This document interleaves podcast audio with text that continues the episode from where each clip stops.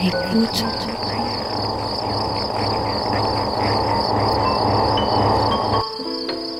Ouvrir ses oreilles. Des bruits, du son, L'art de l'écoute. l'art de l'écoute. Tendez l'oreille. Bienvenue. Bienvenue. Bienvenue. Nous voilà Nous voilà. dans l'art de l'écoute, le créneau dédié Dans aux explorations Aux sonores explorations sonores. Le créneau dédié aux explorations sonores. dans l'univers des sons. Une soirée à l'écoute as a way to des Des sons. sons. De l'entretien au documentaire de création. De l'improvisation collective aux expériences électroacoustiques. On sort les oreilles et on pratique. Et on pratique.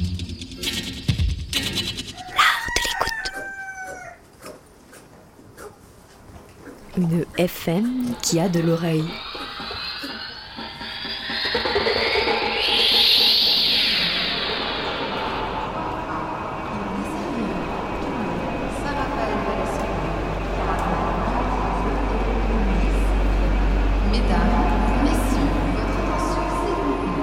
Bienvenue dans cet art de l'écoute en compagnie de Clément Baudet, réalisateur de création radiophonique multiforme du coin de la rue et du bout du monde. Pour Radio France, Arte Radio, le CNRS, Boxon, en collectif ou en autoproduction. C'est un amoureux du son, Globe Trotter, qui nous amène dans ses bagages avec lui pour les deux heures à venir, sur les quais d'une gare en Sibérie, avec la jeunesse iranienne à Téhéran, avec un philosophe dans le Vercors ou dans les rues du sud de Paris. Bienvenue à toi, Clément Baudet, à ton esprit libre et passionné dans l'art de l'écoute. Salut Chloé, merci à toi. Alors Clément, on est à Radio Grenouille, ancré à Marseille. Euh, c'est un média une ville euh, que tu connais bien, que tu as arpenté. Est-ce que tu peux nous parler un peu de ton lien avec euh, la ville de Marseille?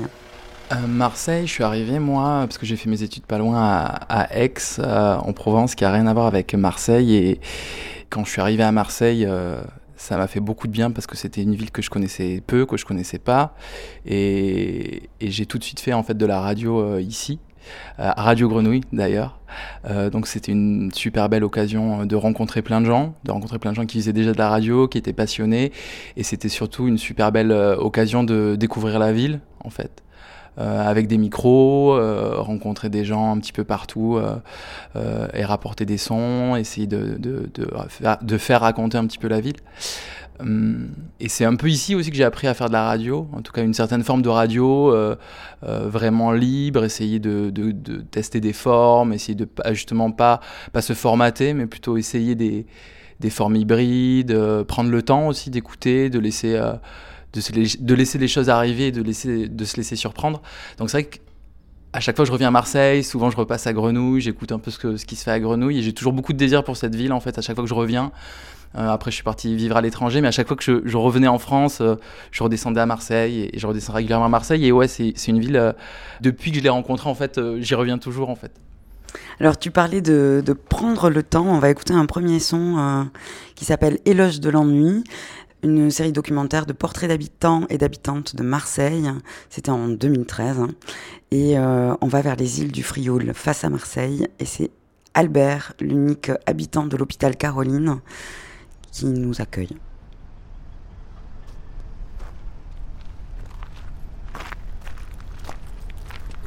Quand je descends à Marseille, je, je me languis que d'une chose, c'est de vite revenir.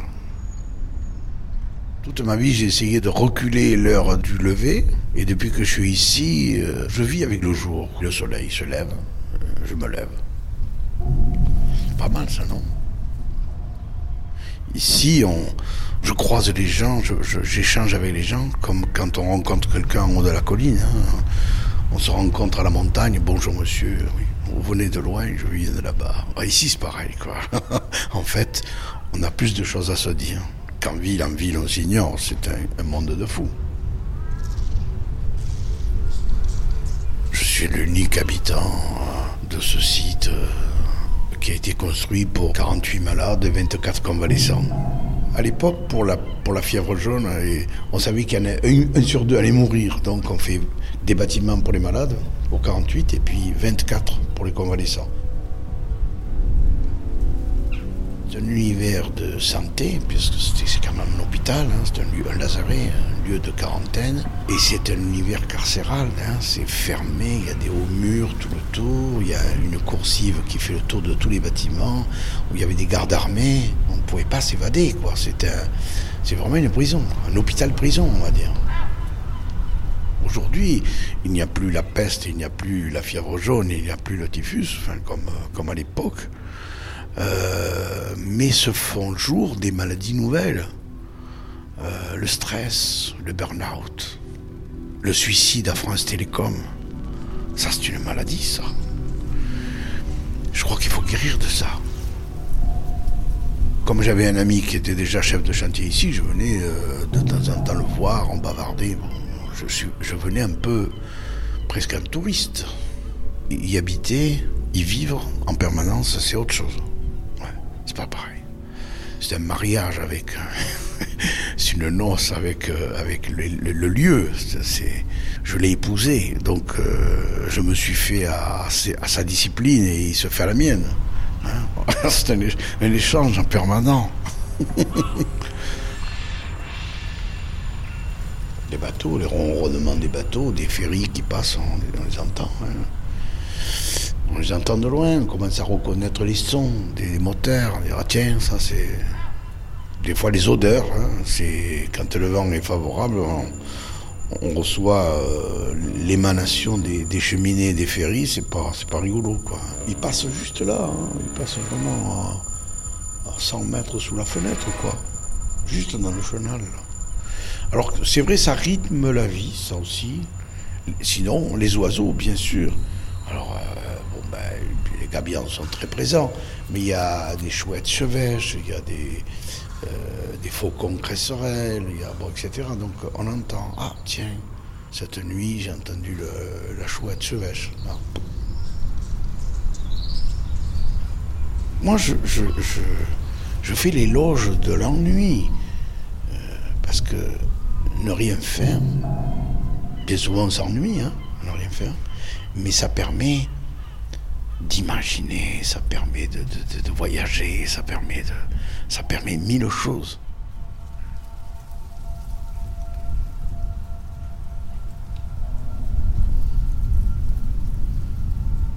Je suis un homme qui se cherche, voilà, qui se trouve pas,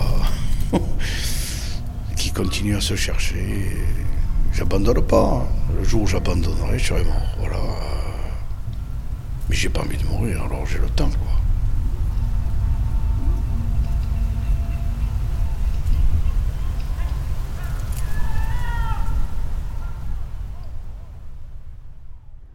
C'était l'éloge de l'ennui. On est avec euh, Clément Baudet. Albert, lui, il se cherche et euh, il nous dit qu'il se trouve pas. Euh, de Marseille, donc, où tu es ces jours-ci, en juin 2020, pour, puisque tu travailles comme réalisateur pour Radio France sur les, les 18-19 de France Inter. Là.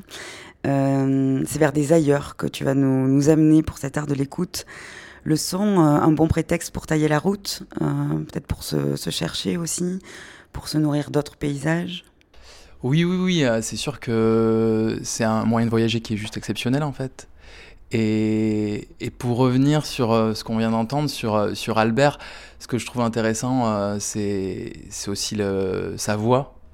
Euh, au-delà de ses propos et ce qu'il raconte, qui est très beau euh, sur, sur le Frioul, qui est un endroit incroyable, c'est aussi, moi, ce qui me touche beaucoup, c'est c'est le grain de sa voix, c'est la manière dont le rythme avec lequel il pose ses mots.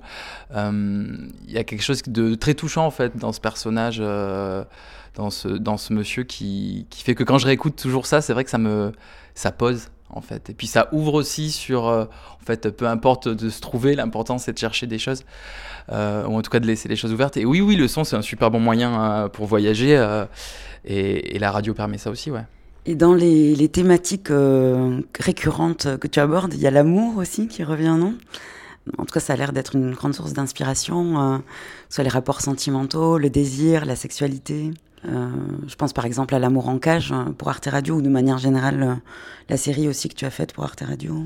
Ouais, après c'est assez marrant parce que euh, parce que on est un peu dans une mode aussi, en tout cas quand on fait de la radio, en, enfin, en ce moment, mais qui est peut-être en train de passer, mais de vraiment de, mise en récit de soi et de gens qui racontent des choses. Et c'est vrai que l'intimité, c'est un peu la chose la, un peu une chose un peu facile à, faire et dont, les gens aiment à la fois parler puis que les gens aiment écouter.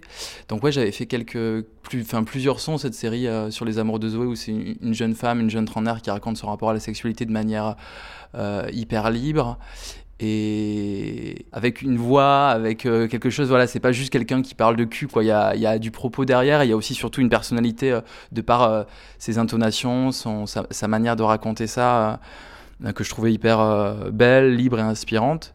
Euh, mais oui, l'amour, ça m'intéresse, mais mais comme tout le monde, je pense pas que j'ai je pense pas que ce soit une, plus une source d'inspiration qu'une autre. Euh, Peut-être un mot sur l'amour en cage qu'on va écouter. je, je faisais un, un travail sur les, pour la presse écrite sur les, les familles de détenus et comment elles vivaient ça. Comment, comment on faisait qu'on avait euh, son, compagne, son, son, son mec euh, en, prison, comment on vivait les, par, les parloirs et tout ça. Et, j'avais rencontré une jeune femme euh, en, faisant ces repérages-là qui, euh, qui elle, bah, allait voir son, son, son mec en prison, mais en fait, elle me racontait qu'en fait, elle, avant, elle était à l'intérieur de la prison parce qu'en fait, elle était surveillante de prison. Et, et en fait, suite à ça, en fait, je lui dis, bah, ce serait. Enfin, elle m'a raconté son histoire, et c'est une histoire quand même qui est, qui est pas banale tant que ça, de fait de de- d'être d'un côté, puis finalement d'être dans la prison au sein de l'institution pénitentiaire, et finalement de se retrouver euh, de l'autre côté euh, par une histoire d'amour. Et c'est pas tant l'amour, moi, qui m'intéressait là-dedans, ou l'histoire d'amour en tant que telle, mais c'est comment on bascule à un moment donné euh, d'un espace à un autre et d'une réflexion à une autre, et voilà, de, de, comment, comment, on- comment on peut d'un coup, ou progressivement en tout cas, basculer. C'est ça qui m'intéressait aussi dans, dans l'histoire de, de cette femme et de cette famille. Et puis euh, l'espace de la prison, on y reviendra peut-être euh, un peu plus tard puisque tu as, travaillé euh, sur cette thématique. On écoute l'amour en cage. On va juste se garer, faire le tac. Quand j'étais à Ouni, c'est arrivé à une de mes collègues. J'étais la première à dire que je comprenais pas comment ça pouvait arriver. Parce que c'est interdit et parce que c'est des détenus et parce que c'est des mauvais garçons. Là, j'ai fait le truc à pas faire, quoi. Mais je sais pas, c'est l'amour quand ça te tombe dessus, tu. Mais euh, voilà, comme je me suis mariée avec euh, Samuel, du coup j'ai quitté la pénitentiaire et je suis devenue femme de détenu et bientôt femme d'ex-détenu, j'espère. Ne jette pas, ne jette pas, c'est dangereux ce que tu fais. C'est dangereux ce que tu fais. Donc il est là parce qu'il a pris une peine de, de 22 ans. On est ensemble depuis 6 ans, depuis le 1er avril 2010. Et on a ce petit bout qui arrête pas de courir partout. Fais attention, hein, les- viens, viens. Tu t'approches pas de l'eau. hein. Je suis arrivée dans la pénitentiaire en 2004. Le moment où il faisait paraître plein de pubs, où la pénitentiaire change, euh, venez la changer avec nous, enfin c'est un truc du style. Et du coup, je me suis dit, tiens, pourquoi pas Moi, j'y voyais un truc plutôt social que, répressif, donc je me suis dit, allez, soyons fous, tentons l'expérience. Tu arrives le matin à 7h, tu ouvres les, portes, tu vérifies que tout le monde est, bien là et vivant, hein, ce qu'on te dit toujours. Et euh, après, tu mets en place euh, les, douches pour ceux qui ont droit, parce que c'est toujours un jour sur deux.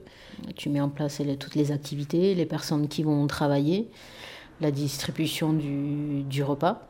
Et puis, euh, ouais, c'est ça. Là, tu as un autre mirador, on voit pas la personne dedans, mais Là, je te parie, vu qu'ils t'ont eu avec un micro, que ça a déjà été signalé dedans. hein. C'est obligé. Ministère de la Justice, direction de l'administration pénitentiaire, centre de détention de Melun. Viens, non, on y va. Si, allez, viens. Voilà, c'est un jeu pour lui ici. Allez, viens.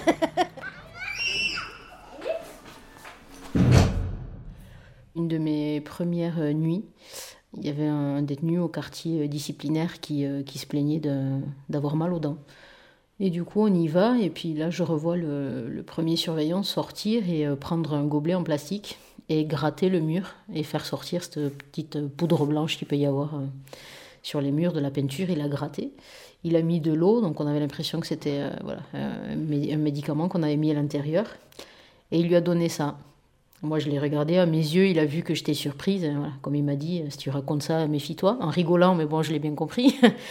Et euh, du coup, voilà, je l'ai vu donner ça et je me suis dit, waouh.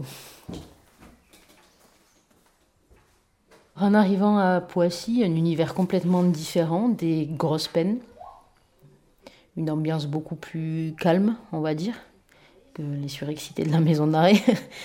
Et du coup, je me suis retrouvée à, à travailler au service scolaire. Et c'est là qu'on s'est rencontrés. Grand, euh, musclé, un regard noir euh, avec des belles locks. Bien foutu, quoi. Lui terminait euh, le travail qu'il faisait à l'intérieur et puis il venait après le, soir pour passer son, bac. Donc on, on, se taquinait un peu. Jusqu'à que je m'aperçoive que, que je commençais à guetter l'heure et de voir quand est-ce qu'il arrivait, ou il avait une habitude, c'était quand il montait l'escalier qui amenait au scolaire, c'est qu'il sifflait, donc je savais qu'il arrivait. Et euh, voilà, et là je me suis, j'ai commencé à me dire qu'il y avait quelque chose qui se passait.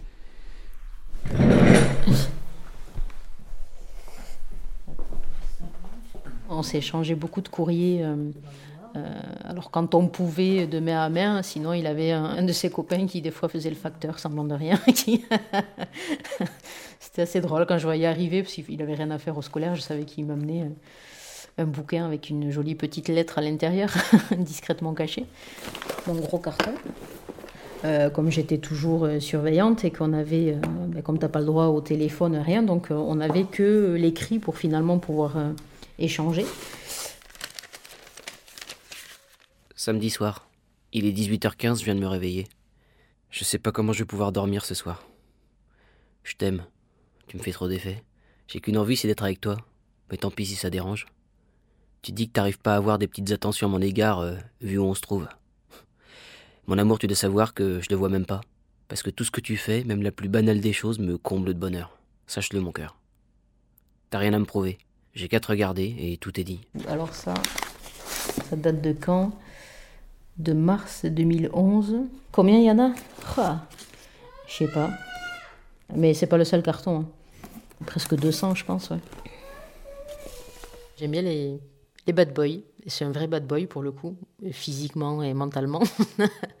sa façon de, de, voir les choses, sa façon de me regarder aussi. Il me regardait avec, euh, avec amour et je pense qu'il n'aurait pas eu ce regard-là. Je pense que je me serais euh, jamais lancé dans cette histoire si j'avais pas vu ça de, de lui. Alors, qu'est-ce que je peux dire? Je vais bien les choisir, hein, parce que je vais pas tout vous dire. Hein. Dimanche 13h35. Me revoilà, ma douce. J'ai rien fait ce matin. Je suis resté couché. Après la douche, j'ai regardé deux films. Et je me suis fait plaisir en même temps. Tu me manques. J'ai envie de toi. Demain lundi. Heureusement, j'en peux plus. Je vais devoir te parler, t'embrasser, te caresser. Être avec toi, tout simplement. Il avait envie de faire l'amour ce jour-là. Voilà. J'avais un choix à faire. Il fallait que je... un choix radical un peu. Et puis je sais très bien que j'aurais pas pu rester dans cette prison avec lui aussi là tous les jours. Et au moins, ça aurait été une torture à un moment. Soit euh, je quittais euh, l'administration pénitentiaire, je démissionnais et je pouvais voir, euh, je pouvais aller le voir en prison et vivre véritablement mon histoire avec lui. Soit finalement je restais surveillante et je pouvais pas vivre mon histoire avec lui parce que c'est strictement interdit. Votre attention s'il vous plaît. Les personnes ayant pris rendez-vous pour la première série des parloirs du bâtiment D1 sont invitées à se rendre au niveau de la porte d'entrée. Conformément au règlement, les téléphones portables, lecteurs MP3, clés USB ou tout autre objet électronique sont interdits à l'intérieur de l'établissement. J'étais hyper stressée de me faire reconnaître et puis de le voir lui pour la première fois en tant que femme. Contente aussi, ouais, contente de le retrouver après, après tous ces mois et euh, pouvoir euh, s'embrasser sans, Autant moi j'ai surveillé euh, un bon paquet d'années, autant là ouais, moi-même je me sentais surveillée quoi pour le coup. Mm.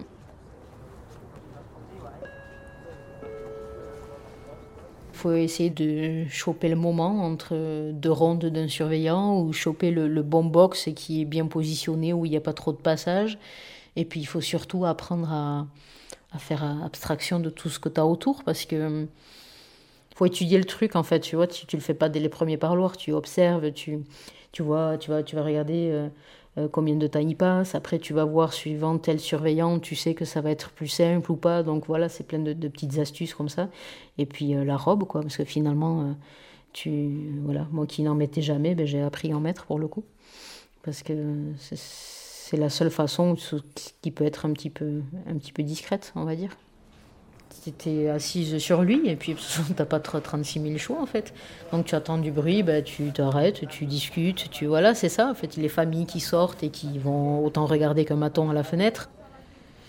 T'as le maton qui va faire son tour mais qui, va laisser tranquille et qui va pas machin. T'as toujours celui qui va te faire un. Monsieur, s'il vous plaît, avec le micro, venez nous voir, merci.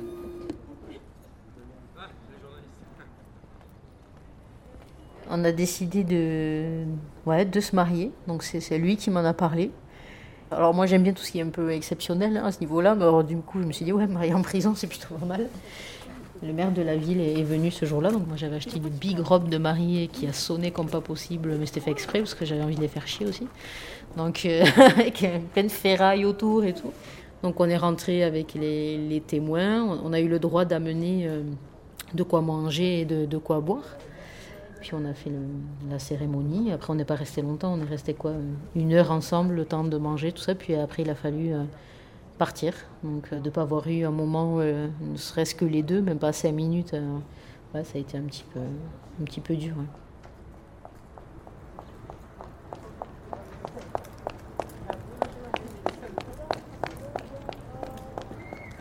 Deux, trois jours après le mariage, on, on, il m'appelle en me disant euh, Je suis à Ensisheim. Alors, Ensisheim, il faut savoir que c'est à côté de Strasbourg, là-bas.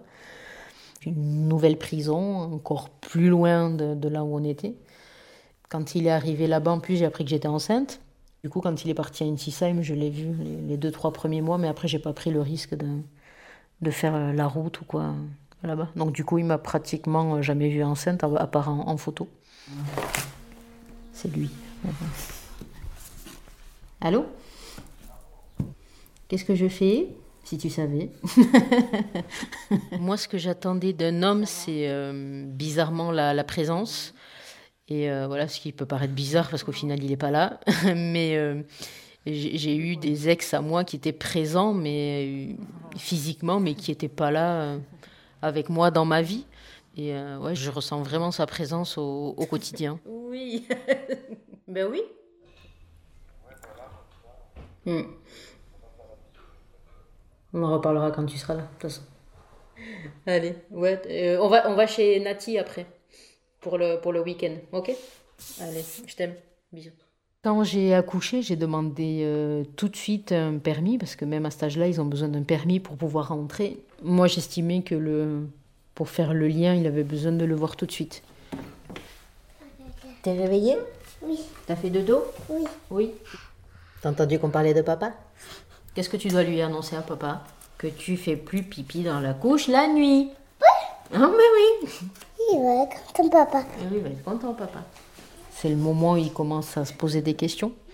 Alors, je veux pas employer le mot prison encore. Expliquer le sens de la prison à un enfant de 3 ans, c'est pas. Mmh. On est go Oui. Zou. Zou. Fais tati. Samuel, il faut savoir qu'il a pris euh, 20, 22 ans pour, euh, pour homicide hein, sur, euh, sur son ex. J'ai caché mon histoire à ma famille parce que je savais très bien que c'est c'est quelque chose qu'ils auraient, enfin qu'ils comprennent pas. On peut se dire que, que je, je, je, peux ne pas être en sécurité quand il va sortir. Moi, j'ai pas peur. Je connais tout, toute son histoire et toute sa vie en détail. J'ai pas de il n'y a pas de secret à ce niveau-là, donc je me, j'ai pas peur en fait, du tout. Qu'est-ce que tu fais T'en veux pas, hein Fais attention. Quand tu fais ça pète. Allez, descends. Va. La pénitentiaire, c'est complètement derrière moi. J'ai changé de, de métier. Je suis conseillère à l'emploi. Je travaille dans l'insertion maintenant. Tu viens? Il pourrait sortir dans, dans les mois qui viennent. On va rentrer à la maison? Grand max, euh, année 2017, euh, il sera dehors. Les projets, ça va être de, de vivre ensemble déjà, tout, tout simplement. Après, notre grand projet, c'est de partir vivre, vivre aux Antilles. Radio. Parce qu'il a toujours vécu aux Antilles. hein. La, la seule vie qu'il a en France, c'est en détention. Mais euh, il me tarde. Allez, viens. Prendre cet avion, ce sera une façon de laisser aussi euh, tout ça derrière et de, et de se dire, allez hop, on recommence tout ailleurs et on repart à zéro. Fais attention le trou. Passe bien les planches. On va commencer le, le voyage, Clément, avec, euh, avec une carte postale de, de Tokyo, entre ambiance et, et narration. Euh, c'est un, un son de 4 minutes qui a eu le, le premier prix du concours Libération euh, à Page en 2015, dans la catégorie carnet sonore. Ça s'appelle Elle m'écrivait de Tokyo. Et ici, tu as utilisé une, une correspondance euh, privée comme source d'inspiration? C'est vraiment de la fiction pure en fait. C'est pas du tout, c'est pas du tout, euh, c'est pas du. Je me suis pas du tout basé sur une vraie correspondance. En fait, c'est, euh, j'avais passé deux mois et deux mois à Tokyo en fait. Euh, je sais plus en quelle année c'était. J'ai eu la chance de, de, pouvoir faire ça. On avait loué à, à un petit appartement là-bas et en fait j'ai passé beaucoup de temps en fait à enregistrer des ambiances sonores de la ville qui étaient pour moi très exotiques en fait aussi il faut dire les choses et donc j'avais une énorme collection de, de, de chorales, de, de, gens, de gens qui chantent, de métro aérien, euh, de, de, de vendeurs à la, à la criée et tout. Et je m'étais dit, mais en fait, ces ambiances, elles sont géniales. Moi, j'adorais les ré réécouter le soir et ça me replongeait dans les moments. J'étais trop excité. Et je m'étais dit, ce serait cool d'en faire quelque chose. Et, euh, mais d'en faire quelque chose avec aussi de la voix. Je voulais pas faire, je me sentais pas en tout cas de faire une, une carte postale avec que ces ambiances-là sans narration. Et je m'étais dit, il ben, faudrait faire, faudrait trouver une en tout cas une, forme pour qu'en fait ces ambiances-là, euh, qu'il y ait quelque chose qui raconte, enfin qui lie un petit peu ces ambiances-là.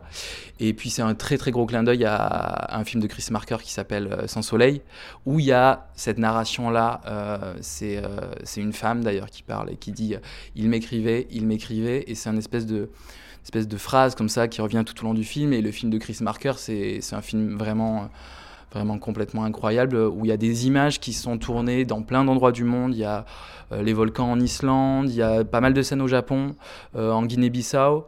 Et, et la narration raconte en fait une réflexion autour du rapport à l'image, du rapport au temps. C'est un documentaire que j'adore, qui est très très poétique. Donc c'était aussi un espèce de clin d'œil euh, à, à, ce film que j'adore euh, tout simplement. Et que je conseille à tout le monde de voir si, si vous l'avez pas vu, parce que c'est juste euh, fou.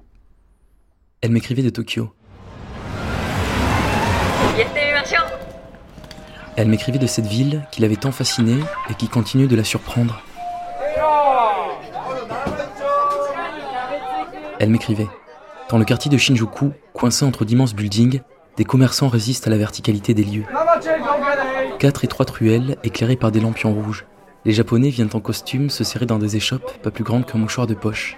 On y mange des brochettes de viande, cuites au feu de bois, ou des ramen, et engloutir quelques verres de bière.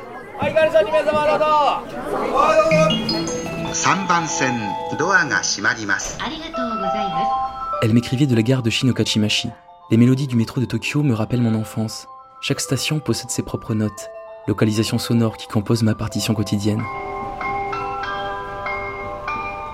Dans les wagons, les jeunes filles se remaquillent en utilisant comme miroir l'écran de leur téléphone portable.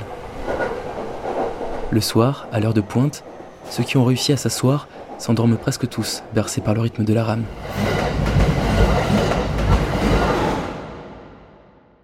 Elle m'écrivait Ce soir, comme deux fois par semaine, je suis allé au Santo, ces bains publics où les Tokyoïdes se rendent après le travail.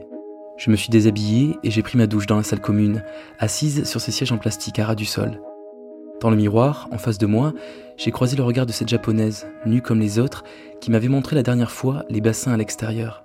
Alors, le corps plongé dans les eaux fumantes, nous sommes sortis toutes les deux, sans un mot, contempler la lune.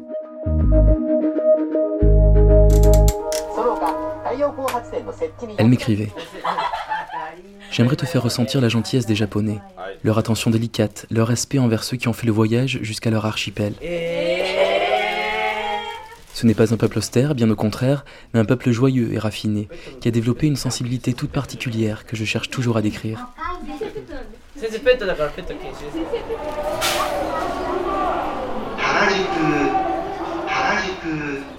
Elle m'écrivait.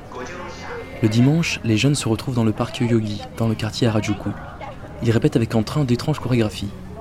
À côté, des groupes de chorale s'exercent à l'extérieur.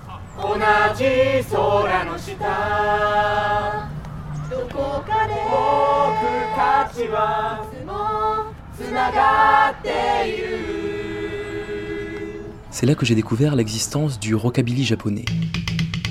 De gangs de rockers, Santiago et vestes en cuir arborent fièrement leurs bananes et leurs coiffures gominées. Ils se déhanchent ici toutes les semaines jusqu'au coucher du soleil. Je suis restée assise là, plus d'une fois, à regarder leurs figures et leurs gestes.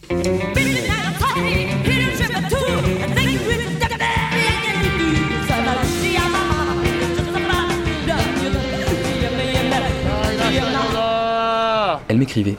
Sous les rames du métro de Ueno, les Japonais se pressent pour faire leur marché. œufs de poisson, chaussures, algues séchées. La polyphonie des vendeurs a le pouvoir de me faire oublier l'immensité de la ville. Tokyo, c'est autant de quartiers que de petits villages.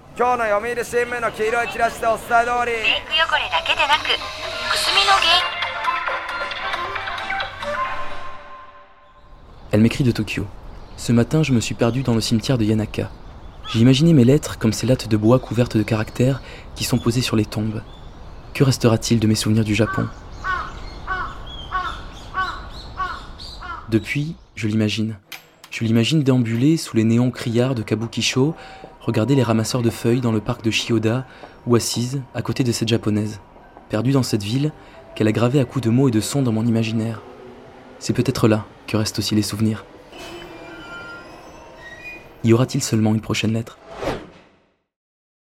Il y a un aspect assez important de, ton travail aussi, euh, que j'avais envie qu'on aborde, c'est le field recording. Pour moi, à la fois le, degré euh, zéro et à la fois le plus fin de la création sonore, en tout cas de, euh, la pratique de l'écoute, peut-être, en tant que preneur de son. Est-ce que tu as tendance, toi, comme en parle le compositeur Murray Schaeffer, euh, de d'aborder le monde comme une musique, comme une grande symphonie. Euh, Comment tu, euh, tu te mets dans des situations d'écoute quand tu es dans une ville, dans la nature, euh, quand tu es là pour prendre le, paysage Alors moi je suis pas du tout, je suis pas musicien, j'ai pas du tout la prétention à l'être. Je dis souvent que je fais vraiment de la radio et la radio a quelque chose à voir avec avec les avec la musique, en tout cas avec le rythme, avec la composition, parce que quand quand on prend du son, on commence déjà finalement un peu à écrire parce qu'on on, prend de enfin on, a une attention particulière à certaines choses qu'on écoute. Euh, et c'est sûr que lorsque je sors mon micro dans des villes, j'écoute vraiment différemment la ville que lorsque j'ai pas le micro et mes micros et, mon casque sur les oreilles. Après, je sais pas à quel point, euh, je sais pas à quel point en fait finalement cette pratique-là, elle a, elle a déteint ou en tout cas il y a une espèce de contamination dans mon écoute du quotidien. Euh, ce serait difficile à dire. Je pense que j'ai pas encore assez de recul là-dessus. Euh, parce que j'ai plus l'impression de faire du field recording un petit peu pour m'amuser. J'ai pas non plus des micros exceptionnels. J'ai des petits micros stéréo, mais c'est pas du tout. euh, c'est pas du tout. J'ai pas de formation vraiment en ingé son, donc euh, c'est plutôt du bidouillage et de la collecte un petit peu comme ça, euh, comme un comme un gosse quoi, qui aime bien. Collecter des, insectes ou des, enfin, ou, des, choses comme ça. Enfin, moi, je le, vois plus un petit peu comme ça, comme un jeu, en fait, plus que comme vraiment une pratique artistique. En tout cas, j'ai pas la prétention euh, euh, à, à, me considérer vraiment comme personne qui fait du field recording. J'aime bien enregistrer les ambiances de ville parce que, comme j'aime aussi bien les voix, ben, j'aime bien aussi euh, le son de la nature ou le son de, de, de, de la vie, tout simplement. Mais, mais je, je, je saurais pas dire, en tout cas, j'ai pas encore analysé la, ma, ma, ma posture d'écoute, comme tu dis, comme tu dis si bien. Je pense que c'est quelque chose d'assez instinctif et je j'ai pas trop de recul en- encore pour l'instant par rapport à ça. Et pourtant, déjà en, en 2014, euh, on va l'entendre, un, un beau paysage sonore que tu as enregistré en Sibérie. Euh, on va vers une, une station de train qui s'appelle Zima. Et euh, enfilez votre manteau, vous allez voir cette sensation de, de froid qui va vous envahir euh, dans cette ambiance brute de Russie.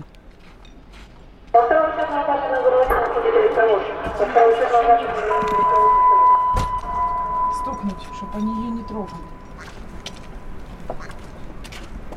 Ну да, маленькая, маленькая. Ну, я ей сразу увидела. Вон она, Ходуся. Это что-то специальный звук какой-то. Звук?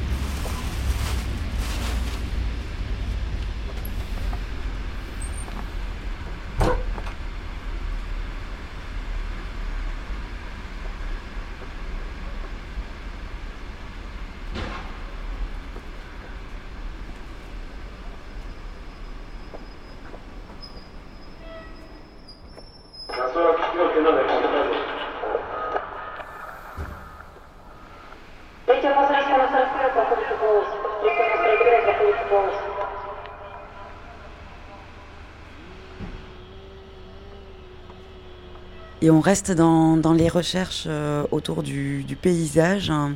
peut-être avec euh, ta rencontre avec la web radio euh, Phone Radio et avec euh, Floriane Pochon qui l'a cofondée, d'ailleurs ici à Marseille, je crois. Tu peux nous dire quelques mots sur ta relation avec, euh, avec Phone Radio et quel est ton, ton impulse et ton intérêt et, et la relation euh, que tu as avec cette web radio? Ouais, alors ça c'est c'est une belle histoire parce qu'en fait ça ça ça montre comme bon, bon c'est un petit peu tous ou les gens qui bidouillent un peu le son et qui font de la radio le savent, mais c'est vraiment tout le temps une histoire de, de rencontre. Et, et avec euh, Floriane Pochon, avec Phone Radio, c'était vraiment c'est vraiment le cas. On s'est rencontrés à, quand quand Floriane était à, à Grenouille euh, et qu'elle bossait à, pour pour Euphonia. Sounds of the wild. Son de la nature, Unheard of music. musiques inouïes, jeux pour l'oreille. Earplay. 24 heures sur 24, 7 jours sur 7, Faune Radio vous embarque dans une exploration au plus près des biotopes sauvages et imaginaires. Vous êtes une fascinante petite sauvage. Faune Radio libère pour vous des sons effervescents. This is bubbling sounds. Fenêtres ouvertes sur paysages sonores du monde entier, musiques aventureuses, hirsutes ou horizontales, rencontres animales, documentaires et créations, mix à plumes et à paillettes, science et détournements, C'est pas gentil de faire ça stretching temporel. Fun Radio, pour une écoute sauvage et sans bord, plus vrai que nature, Avec des vrais morceaux de pony dedans. Fun Radio se découvre à poil, 7 jours sur 7, 24 heures sur 24, sur le web et sur vos mobiles. Just start at the beginning of the track. www.fauneradio.com avec un pH acide.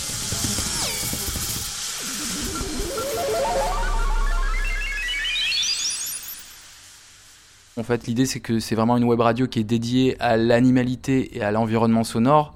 Donc, euh, vous pouvez aller sur funradio.com euh, à toute heure du jour et de la nuit. Il y a un gros player poilu, il suffit d'appuyer dessus et ça vous fait vraiment voyager un, petit peu partout. L'idée, c'est vraiment de décentrer nos manières d'écouter. Et je pense que c'est vraiment, très intéressant et très important aujourd'hui. On a l'impression, on a tendance à mettre l'humain beaucoup au centre de tout.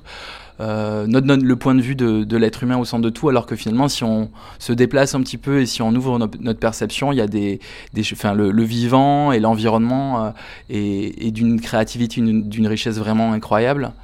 Euh, donc c'est un petit peu le positionnement de, de Phone Radio euh, lorsque Floriane avec, euh, avec d'autres personnes a, a lancé ce projet. Mais ce qui est intéressant, après peut-être que tu auras l'occasion d'en reparler avec Floriane quand elle sera de passage à Marseille, parce que c'est vraiment elle qui est la mieux placée pour, euh, pour parler de ce projet-là.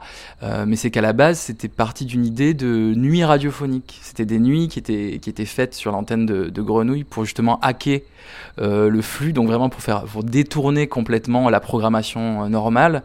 Et c'était des nuits de 6 heures de programmation qui mêlaient à la fois du paysage sonore, des interviews avec des scientifiques, de la programmation musicale, sur des thématiques précises. Donc à chaque fois, c'était des, biotopes précis, donc ça pouvait être les fo euh, le, le et, cano et canopée, ça pouvait être les, les, fonds marins. Et c'était des heures et des heures comme ça de programmation tissée vraiment euh, très finement. À l'époque, c'était Floriane Pochon, Tony Regnault et Amélie Agut qui faisaient ces nuits-là. Euh, et à, partir de toute cette matière-là, Floriane ensuite s'est dit, ben, en fait, on a tellement d'heures de son sur, sur, cette, sur la question du vivant que en fait, ce serait super de pouvoir en faire quelque chose. En fait, euh, après, il y a eu un petit défi technique de comment on fait une web radio, euh, un serveur, un stream. Il y avait aussi un, une petite excitation comme ça à faire. Euh, à, comment on monte finalement un flux qui tienne et qui fonctionne. Et, et aujourd'hui, ça existe depuis presque plus de 7 ans maintenant, depuis 2013. Et c'est assez marrant parce qu'en plus, c'est une web radio qui est accessible partout. Et donc, en fait, on sait que c'est écouté euh, euh, en Russie, c'est écouté en Amérique du Sud, c'est écouté en Algérie. Et voilà, il y a des gens qui se connectent et qui aiment bien euh, cette proposition-là qui est, euh, qui est assez radicale et qui est aussi. euh, Enfin, qui l'idée, c'est vraiment d'ouvrir les imaginaires le plus possible, quoi. Alors on va, on va écouter un peu hein, ce, que, ce que vous avez fait récemment euh, pour Faune, mais je voulais aussi vous partager euh, un extrait d'un texte que j'aime beaucoup de Floriane Pochon, donc, euh, qui a cofondé euh, Faune Radio. C'est un texte euh, qu'elle a écrit pour le geste radiophonique qui fêtait l'anniversaire de l'atelier de création sonore radiophonique à Bruxelles. Donc je vous lis un, un extrait. Dans le flux herdien ou sur le web, en marche ou sur votre sofa, dans une forme fidèle au réel ou dans les fantaisies de l'imagination, la magie de la radio tient au creux de l'oreille parce qu'elle tend ses micros au monde et joue avec tous ses reliefs et ses vertiges. Et si le son est bien ce champ de force capable de mettre en mouvement, donner à entendre, sentir, que sous les superpositions de filtres imposés et auxquels on consent, existe une puissance latente, un ensemble de liens invisibles qui s'enracinent dans le temps, mais pour mieux déplier l'après. Donc dans ces euh, reliefs et vertiges du monde, en fait, dont parle euh, Floriane, on pourrait aussi entendre euh, les, les, vertiges et, du monde radiophonique. Et je me demandais pour toi, ce sentiment de, de vertige qu'offre la radio, est-ce que tu l'as souvent ressenti et dans quelles occasions? Est-ce que c'est un direct à Radio France, un paysage sonore euh, subtil que tu viens de, capter, un récit, une voix qui, euh, qui raconte l'essentiel et qui met des frissons Ouais, je pense que c'est vraiment pas tant lié à la question de, faire la radio en direct, en tout cas pour moi, mais c'est plus lié au, au, fait que lorsqu'on capte, en fait, lorsqu'on enregistre, de toute façon, euh, on est en train de capter un bout de réel qui n'existera plus. Et c'est ça, je pense, qui est assez vertigineux, c'est-à-dire qu'on va enregistrer là ce qu'on est en train de faire, c'est diffusé sur les ondes, puis ensuite ça va rester sur Internet. Mais en fait, ce moment-là qu'on est en train de vivre là tous les deux, on se sera du passé. Et je trouve qu'il y a quelque chose de vertigineux comme ça, lorsqu'on travaille à enregistrer le réel. Je pense que ce soit avec du son ou avec de l'image, j'imagine. Moi, j'en fais pas, mais c'est le côté, en fait, on, sait qu'on est en train de capter quelque chose qui, qui va disparaître tout de suite. Et en même temps, on arrive à le fixer. Et en même temps, avec le son, il y a cette chose-là qui est beaucoup plus vivante euh, parce qu'on n'a pas l'image. Donc en fait, il y a le son qui garde l'imaginaire de la scène, qui peut, on est obligé en fait de re reconstruire ce moment dans nos têtes lorsqu'on va le réécouter. Euh, mais en même temps, ça nous laisse de la place aussi pour imaginer. Euh, donc ouais, le vertige, je pense, moi, pour moi en tout cas, c'est ce côté-là. En fait, lorsqu'on enregistre, que ce soit une voix, une interview avec quelqu'un ou un paysage, on sait qu'on est en train de, de, de, de garder quelque chose euh, qui n'existera plus après. Et en même temps, c'est quelque chose qui n'est pas fixe parce qu'on pourra toujours le réinterpréter en le réécoutant. Et je trouve que c'est ouais, quelque chose de, très beau.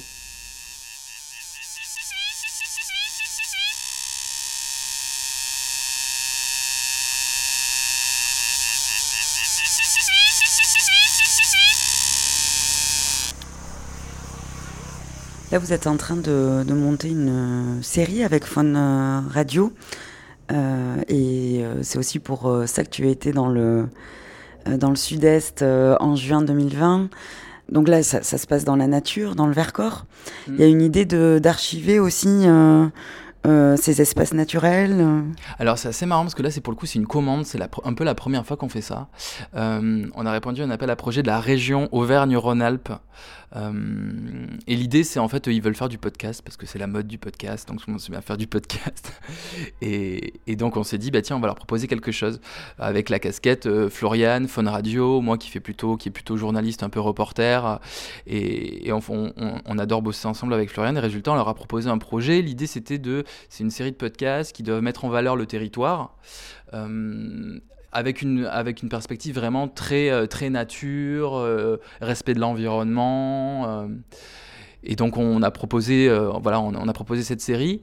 Et donc là, c'est, on, a tourné le premier épisode avec quelqu'un qu'on aime beaucoup parce qu'il nous inspire beaucoup aussi à, à, Fun Radio. C'est Baptiste Morisot, qui est, qui est un philosophe, qui est prof d'ailleurs à Aix-Marseille Université qui a fait sa thèse, je crois, avec Descola et qui, fait, qui a écrit plusieurs bouquins qui sont publiés à Actes Sud, notamment sur la piste animale ou manière d'être vivant, et qui a une réflexion extrêmement belle et qu'on partage complètement, euh, et, qui, et qui, qui sont un petit peu, enfin, en tout cas, Fun Radio est dans la suite un petit peu aussi de cette, cette conception-là, c'est de dire qu'il faut plus considérer, euh, euh, comme on, on l'a fait longtemps dans notre tradition, l'homme et la nature, mais qu'en fait, l'homme fait partie de la nature et qu'en fait, il n'y a pas l'homme et l'environnement, mais qu'on fait complètement partie de l'environnement et que si on se met à, à regarder les choses différemment, on se rend compte de tous les liens qui nous unissent avec le, les, le vivant et les, ou les non-humains.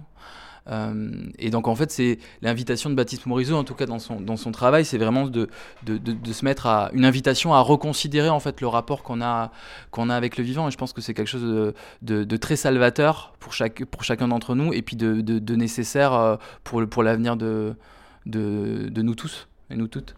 Il est par exemple euh, question du vol des vautours à partir des mouvements thermiques. On écoute euh, l'épisode 1 sans forester. À partir de cet été, On lève le pied. S'éloigner d'un monde tout entier fait par les humains et aller aller au contact des autres vivants et en même temps laisser la forêt emménager dedans.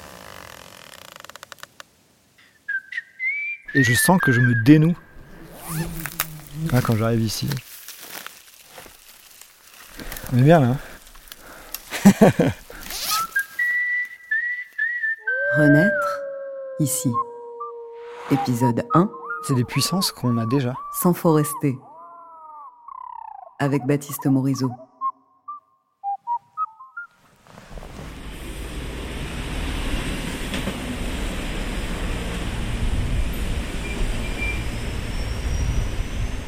Ça fait longtemps que c'est là. Cette envie de partir, de s'échapper de la ville.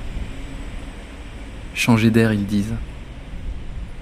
Prendre le temps, quelques jours, pour me laisser surprendre. Une escapade, hors des sentiers battus. Direction le parc naturel régional du Vercors, à cheval entre l'Isère et la Drôme. Vu d'en bas, le Vercors ressemble à une imposante forteresse calcaire. Mais à mesure qu'on prend de l'altitude, en s'enfonçant sur ces routes qui zigzaguent au travers des gorges, je suis touché par les couleurs du paysage.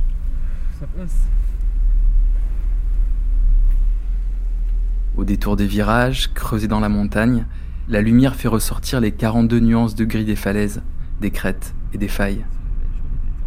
Difficile de rester concentré sur la conduite.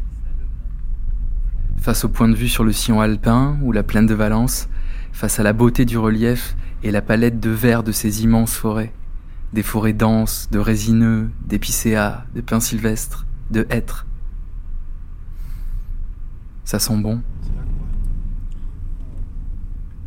Cet été, c'est évidemment pas les pistes de ski que je suis venu chercher ici, mais d'autres pistes, avec Baptiste Morisot. Ses amis le présentent comme un philosophe tout-terrain, et c'est sur la piste du vivant qu'on part ensemble randonner dans une forêt du Vercors.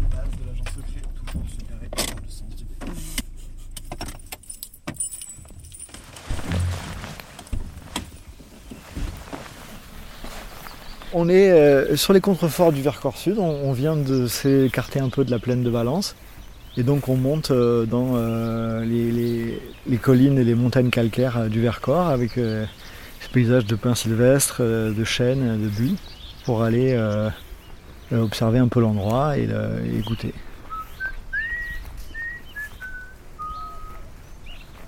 C'est des paysages qui sont tissés d'usages humains. Donc là, par exemple, il y a beaucoup de pastoralisme sur ces contreforts du Vercors. Il y a une faune sauvage très riche et une flore assez préservée.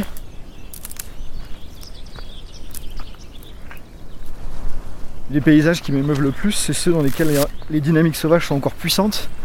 Elles s'imposent, mais euh, les humains ont réussi à, à se tisser à l'endroit, à inventer des, des manières de vivre, de se nourrir euh, sans trop abîmer le, le lieu. quoi.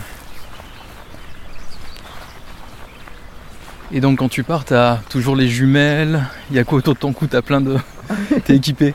Il y a du matos de pistage, euh, il y a une règle pour mesurer les traces, il y a un multitool, il y a euh, tout ce qu'il faut à portée de main pour, euh, pour être un peu autonome.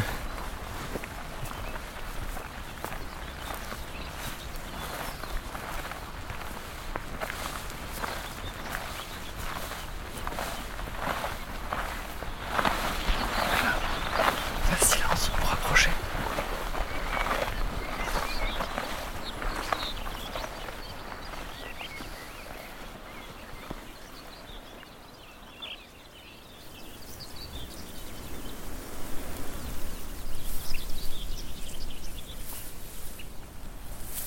Sans forester, c'est un mot qui me parlait parce que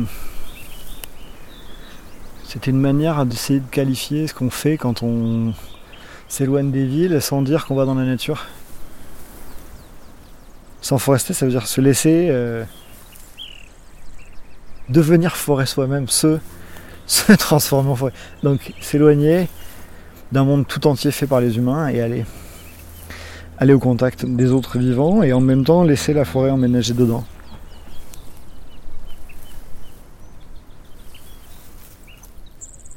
C'est quelques préoccupations en plus quand même, parce qu'on finit par s'intéresser au sort des, chauves-souris, des murins, des rhinolophes, euh, des prairies fleuries, euh, et des loups et des brebis.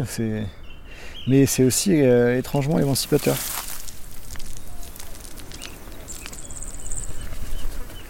Ici, moi je viens assez régulièrement parce que là je l'ai perdu, mais il y a quelques temps il y avait un grand-duc qui vivait. Il y a un couple de corbeaux qui est tout le temps là, c'est toujours les mêmes. La femelle elle a perdu une plume à l'aile gauche, on la reconnaît individuellement. Et puis, euh, il y a les chamois qui vivent dans cet espace transitionnel. Les chamois, ils aiment beaucoup euh, pouvoir s'enrocher dans les falaises parce qu'ils vivent en trois dimensions spontanément. Quand on suit une piste de chamois, au, début, c'est très agréable parce qu'on a l'impression qu'il a creusé le chemin pour nous. Puis à un moment, il déboule sur une paroi qui est verticale et nous, on est complètement coincés. C'est toujours assez fascinant d'imaginer, quand on voit ces endroits, comment ils ont pu passer. Falaises et forêts, c'est vraiment un milieu euh, affectionnent. Et là, c'est un endroit assez magique.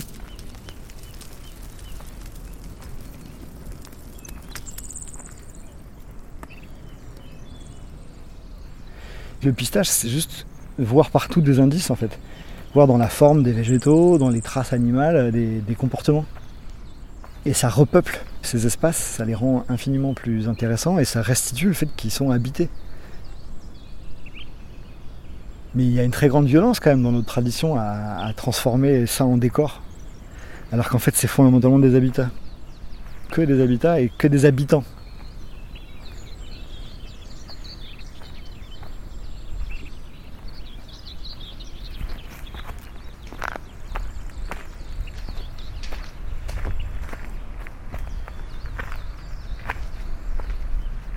Puis c'est juste une autre manière d'être attentif. Et c'est un chemin, c'est-à-dire que ça t'as pas besoin de faire des études très compliquées. euh. Il faut avoir l'œil quand même, hein. Ouais, mais ça s'apprend vite.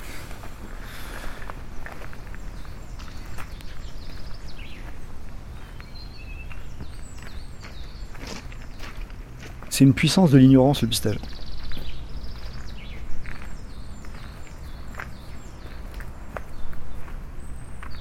C'est juste se dire que c'est bizarre ce qu'on voit. C'est juste accéder au sentiment qu'il y a quelque chose d'intriguant ici. Très souvent, on comprend pas ce qu'on voit en fait. Pour être honnête, on comprend pas.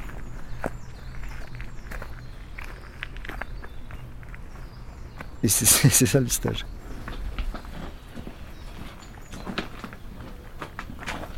Tu vois ça par exemple? C'est intriguant. Une cavité dans la roche, puis il y a de l'eau en dessous, Ouais, mais regarde bien. Ah ouais, c'est des petites crottes Ouais. Des petites crottes de chauve-souris, moi je dirais. Absolument.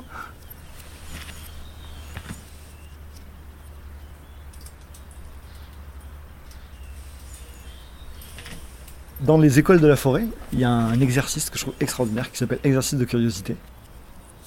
Ils disent arrêtez-vous, trouvez n'importe quel vivant sous vos yeux, que vous soyez en ville ou n'importe où, peu importe, et regardez-le, et trouvez 25 questions à vous poser à son égard. 25 questions. Et ils ajoutent, n'essayez pas forcément de trouver les réponses. Cherchez juste 25 questions. Au début, on se dit, mais 25 questions sur une vieille souche, ça n'a pas de sens.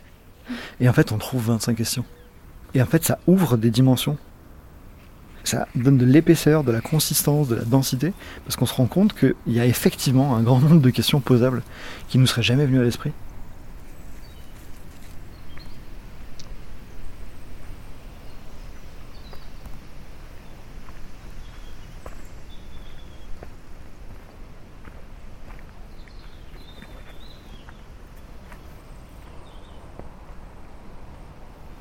Ici, c'est très beau.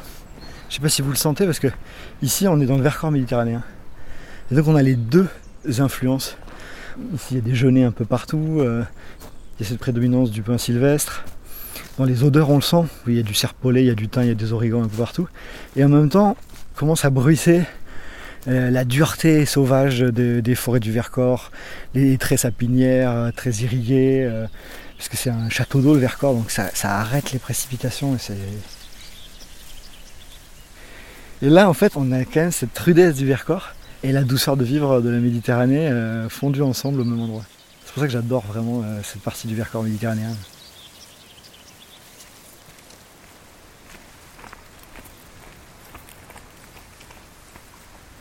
Ça, c'est quoi ces petites fleurs euh, violettes? Sans lait, c'est des aromates de la famille des origans. Hmm. Tu le sens? Ouais. Un peu serpolé. Mais je, la connais pas personnellement.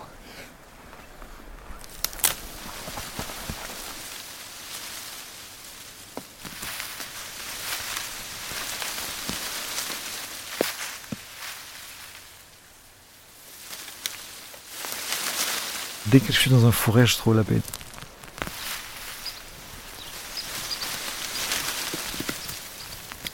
Je suis euh, protégé de, de cette folie dans laquelle on est avec nos boîtes mail et nos notifications Facebook. Et, et je sens que je me dénoue hein, quand j'arrive ici. Des fourrés ou des forêts? Non, des fourrés, je veux dire, parce que forêt, ça fait un peu euh, truc romantique, beau. euh. Non, non, non, non, moi je parle de fourré, je parle vraiment d'aller se planquer dans un fourré, quoi.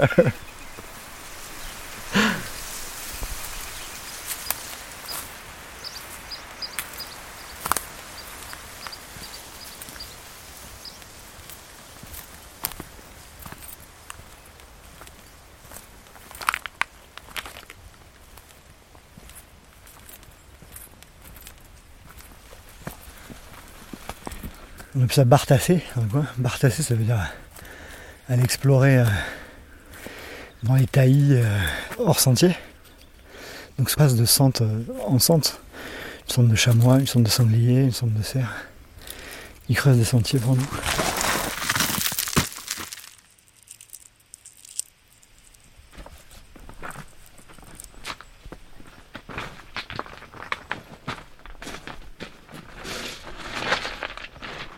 Et ici, comment ça s'appelle euh Je sais pas comment ça s'appelle en vrai, mais moi j'appelle ça la gueule du loup. Faut jamais hésiter à renommer les endroits. Comme un tunnel sous la roche calcaire. Je sais pas pourquoi, euh, dans le Vercors, mais très souvent, à l'entrée des grottes, il y a des lierres extraordinaires. Celui-là, il doit faire 40 mètres de haut. Donc une petite graine déposée ici euh, par un oiseau qui a réussi à prendre et qui a généré ce lierre tentaculaire là, avec vous voyez, ses racines énormes et il monte sur des dizaines de mètres.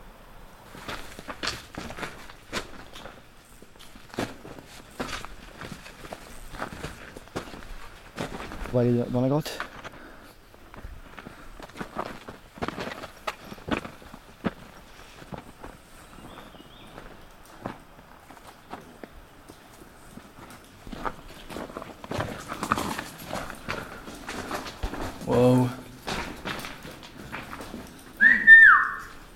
Donc là, on est à l'intérieur d'un gigantesque squelette vivant euh, qui a été accrété il y a des millions d'années.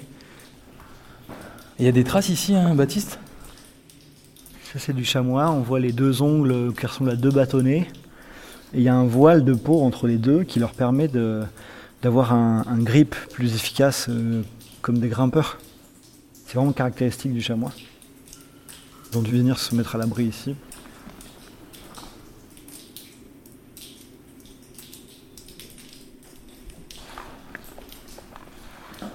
Je cherche s'il n'y a pas du grand canidé, ça m'intrigue.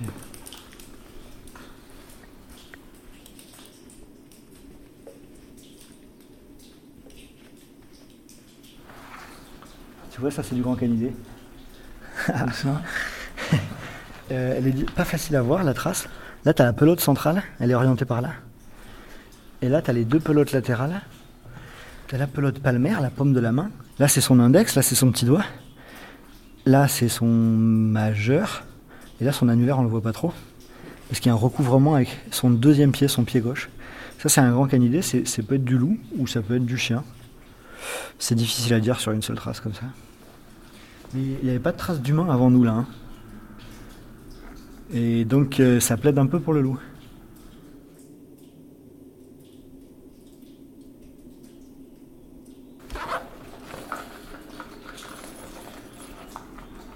Et tu sors Une frontale. une frontale. C'est là qu'habitent les chauves-souris, donc je veux pas qu'on les dérange. Ah ouais. Tu vois?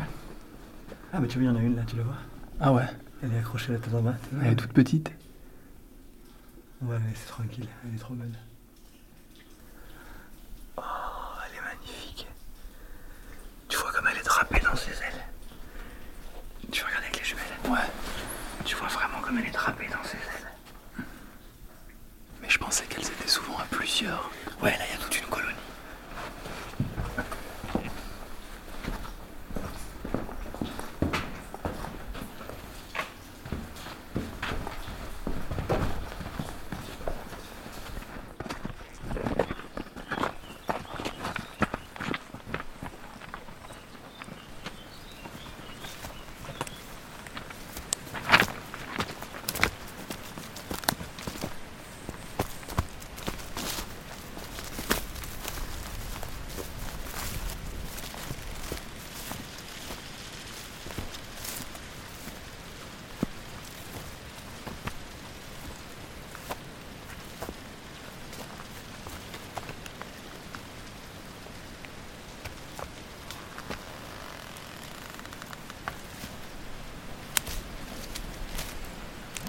Qu'est-ce que ça nous apprend le fait justement de décentrer son regard, de...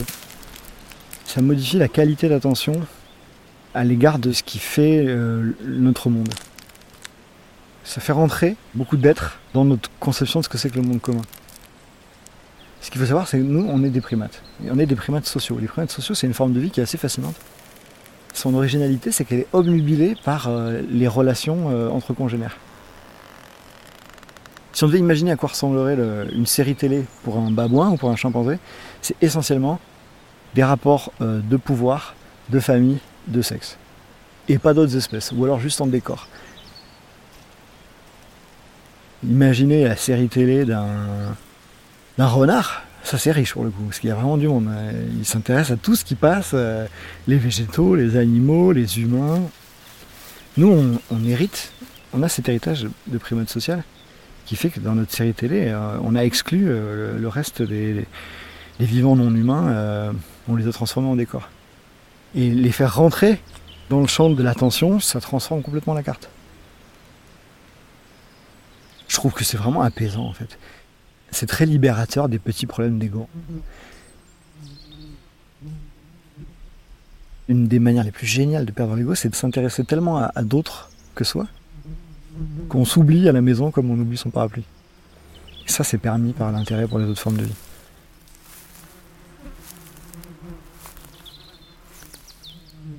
Je suis fasciné par le vivant parce que le vivant, c'est du plus grand que nous. C'est du plus grand que nous dans l'épaisseur temporelle du passé, parce que nous sommes des produits de coévolution avec tout ça. Et c'est du plus grand que nous dans l'espace de la biosphère, parce que tout ce vivant-là euh, rend notre vie possible, rend la Terre habitable. La vie est vraiment plus intéressante quand on se retrouve dans la position de défendre des choses plus grandes que nous. En fait, c'est des puissances qu'on a déjà. L'œil affûté, c'est pas le pistache qui l'invente. Cette attention, c'est une puissance dont on mérite, c'est un don de l'évolution. Quelque chose euh, qui est en nous. Pendant 300 000 ans d'Homo sapiens, on, on a vécu comme ça. 2 millions depuis euh, Homo ergaster. Et euh, la vie urbaine, c'est. C'est pas longtemps, par comparaison vraiment. en fait, toute la joie de l'enquête, qui fait d'ailleurs le succès euh, euh, des polars et des romans policiers, vient de 2 millions d'années de, d'enquête sur le vivant autour de nous. Donc, quand on se remet dans cette situation, ça se réactive à une vitesse folle.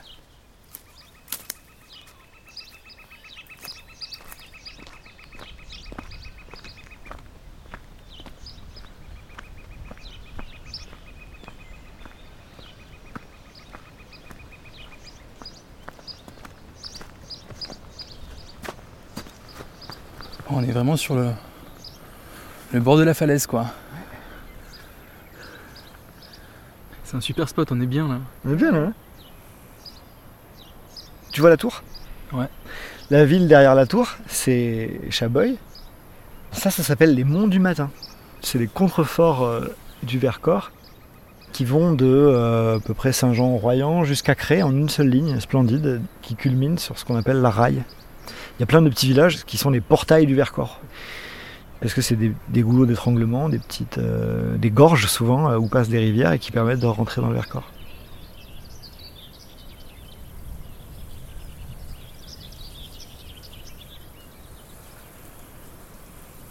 Les fours avec une vue, c'est sympa. Ouais, c'est bien fou avec vue. Fourré avec vue.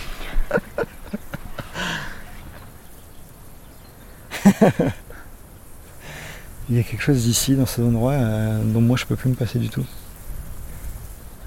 Et là, ce qui est magique quand même, c'est qu'ici on a, on a 15 minutes de la gare TGV.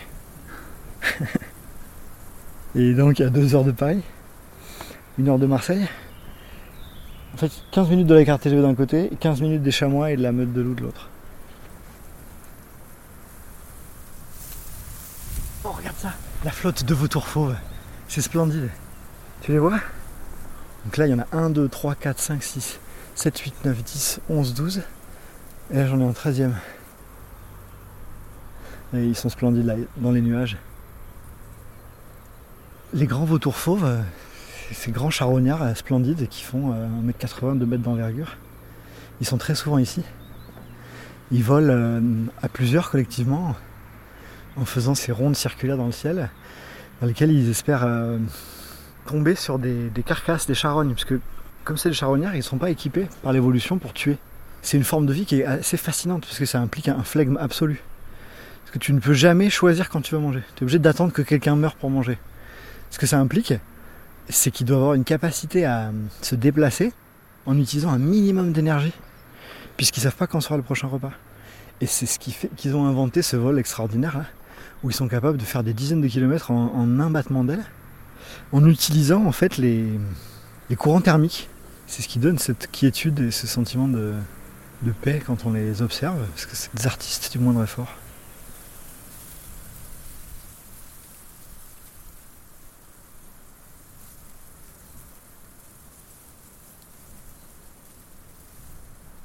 Maintenant, ce n'est plus le paysage que je traverse, mais des milliers d'habitats et de présences vivantes qui me traversent.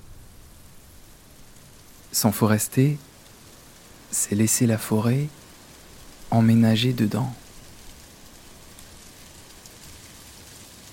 Assis ici, sur le bord de la falaise, au grand air, c'est toute une nouvelle carte qui se dessine et des chemins invisibles qui apparaissent quand on commence à faire attention. J'ai eu envie de rester quelques jours dans le Vercors pour continuer à explorer la richesse du massif. Au gré des petits sentiers et des hauts plateaux, des cols et des gorges, j'ai croisé des marcheurs venus retrouver le rythme plus juste de leurs jambes, des familles qui jouent dans les clairières ou admirant la vue depuis tel ou tel belvédère. De village en village, La Chapelle en Vercors, Villard de Lans, Pont-en-Royan, Autran. Eux aussi prennent le temps de rencontrer les paysages et ceux qui les habitent. Laissez le Vercors emménager dedans. Merci à Baptiste Morisot qui a pris le temps de nous faire rencontrer à sa façon un petit bout de son immense terrain de jeu partagé dans les forêts du Vercors. Vous pouvez continuer à explorer avec lui, notamment grâce à son dernier ouvrage Manière d'être vivant, et bien sûr faire un bout de chemin ici, sur place, à votre rythme, au fil de votre inspiration ou accompagné par un des guides de la région.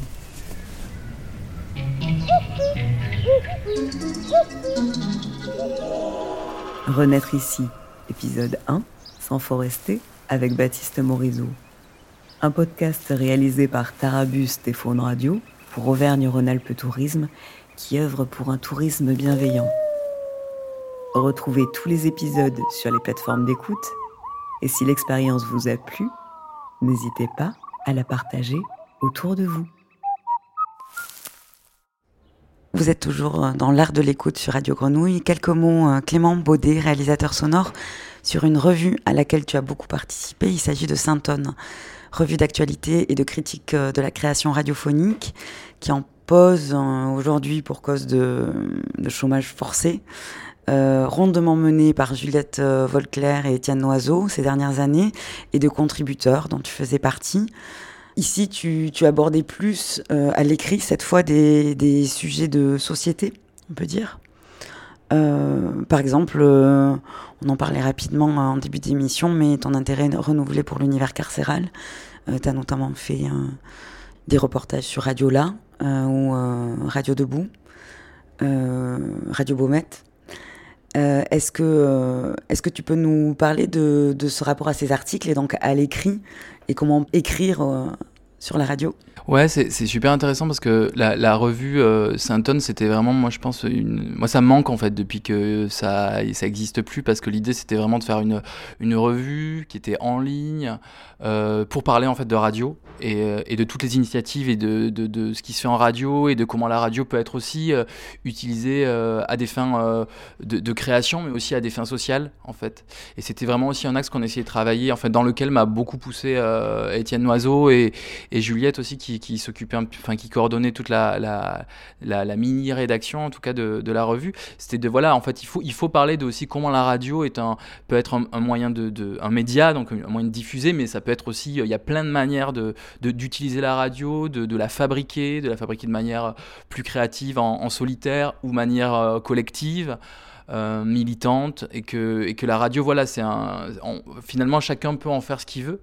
Et l'idée, c'était vraiment, de, avec cette revue-là, d'à la fois euh, revenir sur des, des pièces radio euh, un peu phares parce que aussi la, radio, il y a toute une culture, en fait, il y a toute une histoire de la création radiophonique et, moi je la connaissais pas forcément quand j'ai commencé et, et Saint-Anne m'a beaucoup aussi aidé à, voilà me, pencher dans des pièces, à, à, connaître mieux par Antoine que je connaissais pas du tout, à connaître des gens, euh, euh, Alessandro Bossetti, enfin des choses, des, gens que je connaissais pas bien.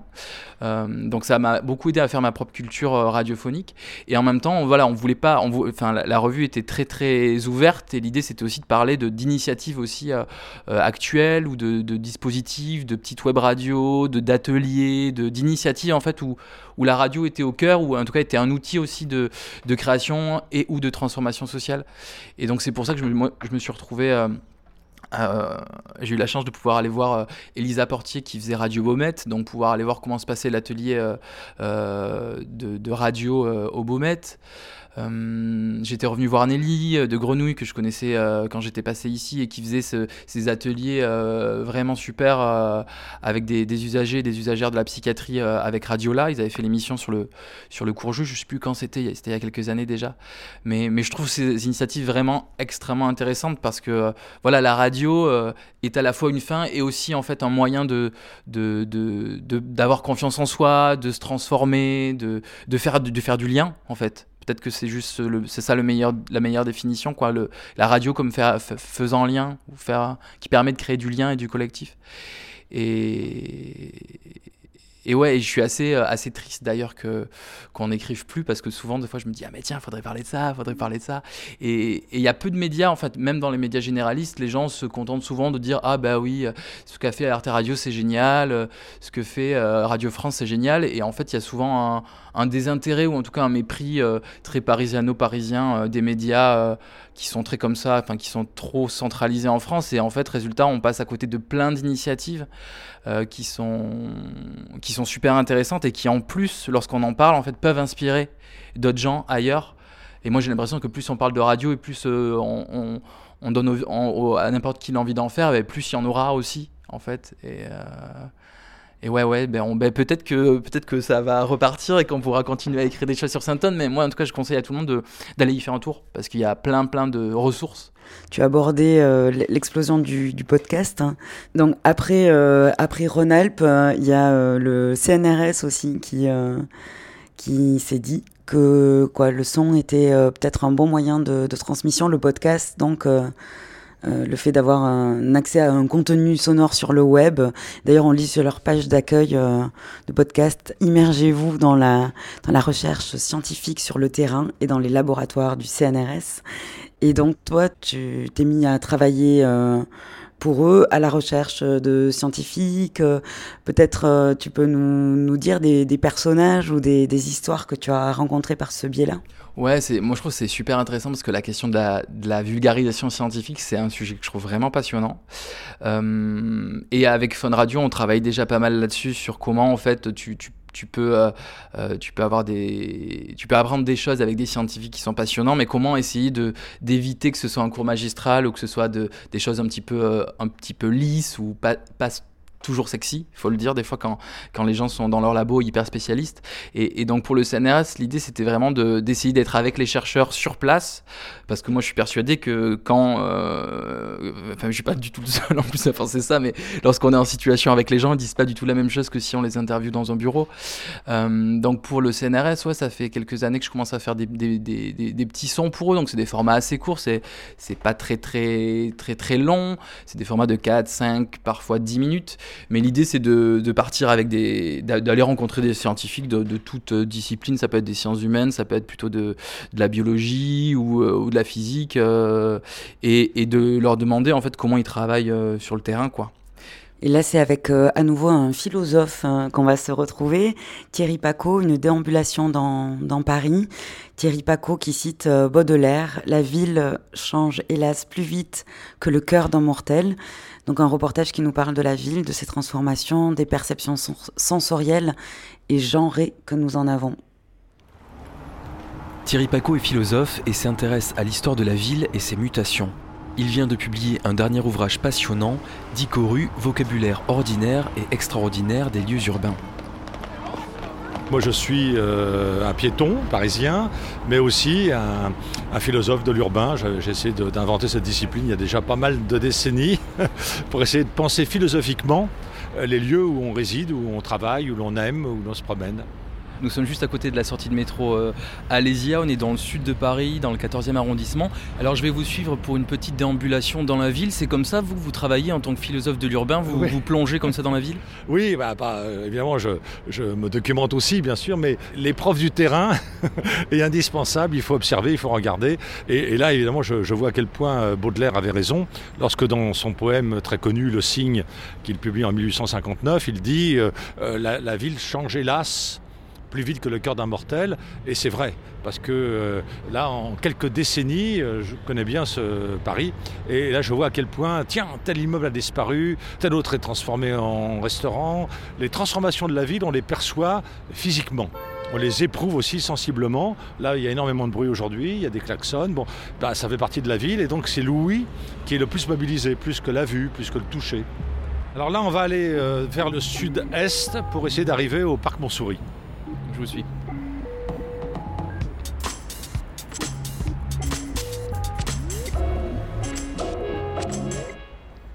Donc on va rentrer dans le parc Montsouris. Alors c'est un parc, mais vous voyez à l'entrée, il y a un panneau Wi-Fi. Euh, Donc on voit des, des gens qui courent, il y a des personnes qui sont assises sur des bancs face à un lac avec des canards. Parce qu'il y a toujours cette diversité. C'est-à-dire qu'il y a toujours, toujours, quelle que soit l'heure, un joggeur ou une joggeuse. Et puis il y a le fameux banc où les gens, quel que soit leur âge, s'assoient. Et puis euh, il y a les enfants. Parce que dans la ville, on ne voit plus d'enfants. On les voit dans les parcs, les jardins et les squares. Parce que là, là, ils peuvent euh, un peu s'ébattre. Mais là, vous voyez, les balançoires sont payantes. Donc si on prend, là il y a des bancs à, à côté de nous, si on s'assoit sur le banc, qu'est-ce que le banc vous permet vous de raconter en tant que philosophe euh, urbain? Bah, Le, le banc, c'est c'est le premier geste d'hospitalité. Qui que vous soyez, quel que soit votre âge, peu importe d'où vous venez, eh ben, vous pouvez vous asseoir, vous reposer. Et ceux-là sont bien parce qu'ils sont vieux et donc ils ne sont pas anti-SDF. On n'a pas mis des, accoudoirs au milieu, on a gardé un dos. Euh, parce que le banc, on l'oublie toujours, mais c'est très anthropomorphisé, si je puis dire. hein. On parle de pieds, on parle de bras, on parle de dos. Donc le banc, il est le compagnon de l'être humain. Les bancs apparaissent dans les villes. Alors on a quelques témoignages furtifs dans des tableaux euh, de la fin du Moyen Âge et du début de ce qu'on appelle la Renaissance italienne, donc du Quattrocento. Euh, le banc, au sens de celui sur lequel on est assis, existe euh, dès la fin du XVIIIe siècle. D'abord dans les forêts, dans les parcs, mais ensuite le banc pénètre la ville et, là devient un lieu de rendez-vous, devient euh, un lieu de sociabilité et, c'est évidemment un élément constitutif, j'allais dire, de, la, manière de vivre dans une ville. Alors euh, à partir du moment où, des municipalités comme Angoulême, il y a quelques années, ont cadenassé les bancs, bon, euh, parce qu'il y avait une population qui picolait un peu trop de bière, qui faisait pipi à côté, etc.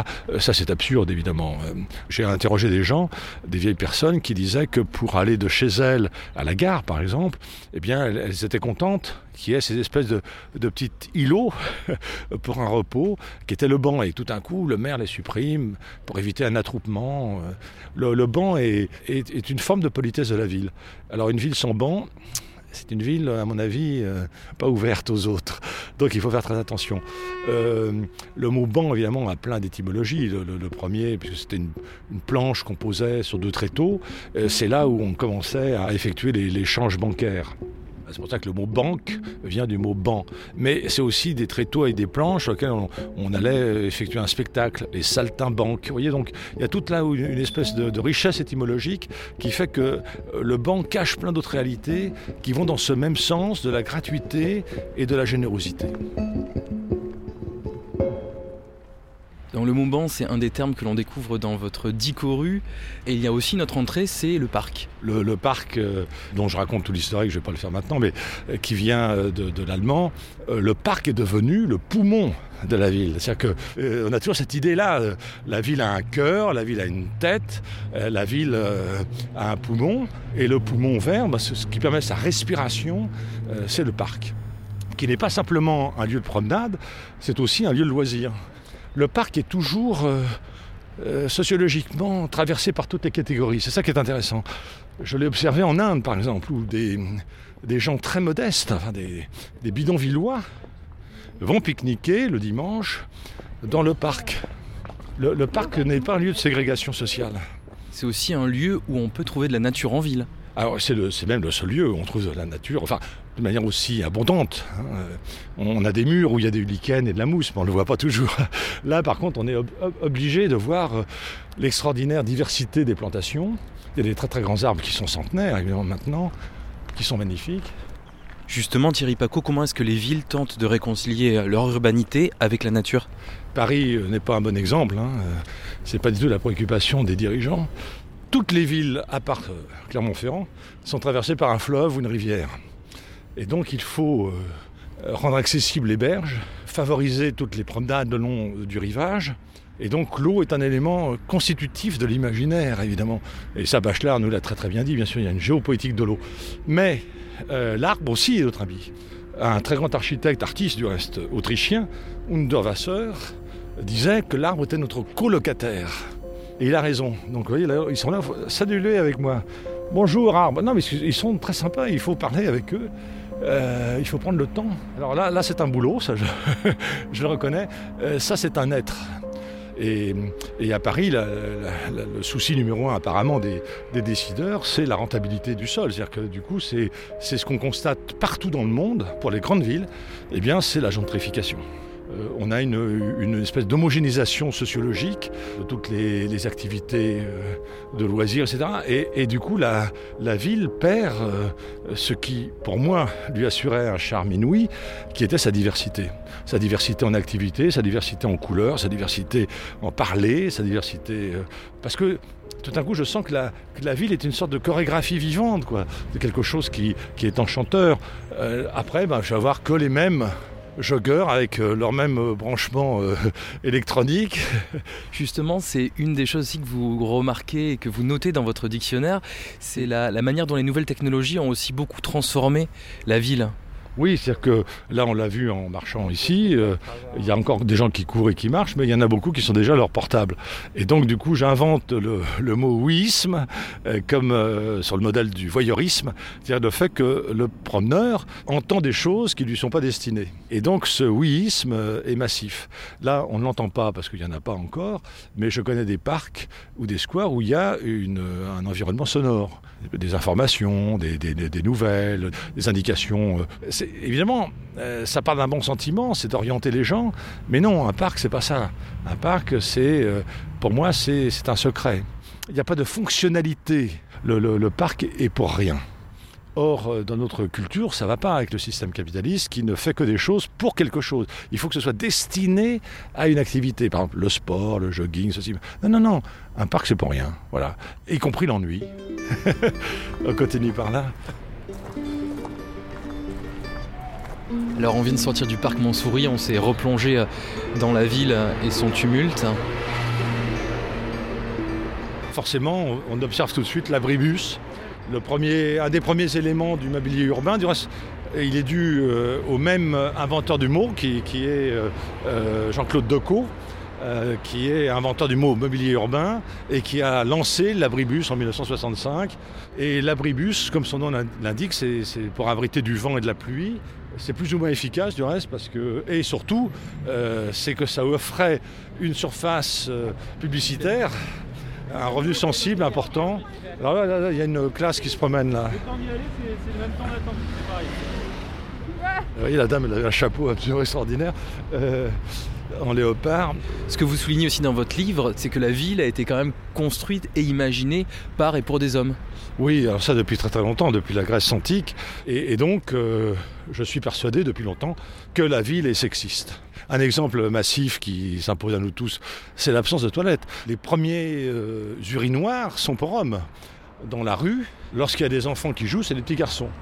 C'est-à-dire qu'effectivement, les parents ont peur euh, que leur petite fille euh, euh, soit euh, agressée par d'autres garçons. On sent que une ville de l'efficacité, de la compétition, c'est une ville faite pour les hommes. Il y a aujourd'hui, parmi les étudiants en architecture, en urbanisme, la majorité sont des femmes. Espérons qu'elles mettent en avant cette réflexion-là. Thierry Paco, il y a un terme dans votre dictionnaire que vous souhaiteriez ajouter à la langue française parce qu'il manque selon vous pour penser et imaginer la ville, c'est le terme aménisé. Oui, alors en fait, le, qualificatif existe. On parle d'un mobilier amène, on parle d'une ambiance qui peut être amène, mais il n'y a pas le verbe. Alors moi, je dis, il faut améniser nos rues. Et, donc, ce terme me plaît beaucoup parce que ça veut dire rendre aimable. Et rendre aimable, ça veut dire que chacun d'entre nous va apprendre à aimer ce qu'on a euh, façonné, créé, euh, construit pour lui, euh, en tenant compte précisément de ses cinq sens, en tenant compte de son physique, parce qu'il y, a du corps, on l'a vu tout à l'heure dans le parc, du corps musclé entretenu par des joggeurs, mais il y a des corps souffrants, il y a des corps vieillissants, et, il y a des corps d'enfants qui sont en train de grandir, et, bien souvent, ben, c'est standardisé. Donc si on a cette préoccupation d'améniser, alors on est à l'écoute de, cet éventail extraordinaire, qui est une chance pour une ville, de la diversité de ses habitants. Dicoru, vocabulaire ordinaire et extraordinaire des lieux urbains, le dernier ouvrage du philosophe Thierry Paco est publié chez CNRS Éditions.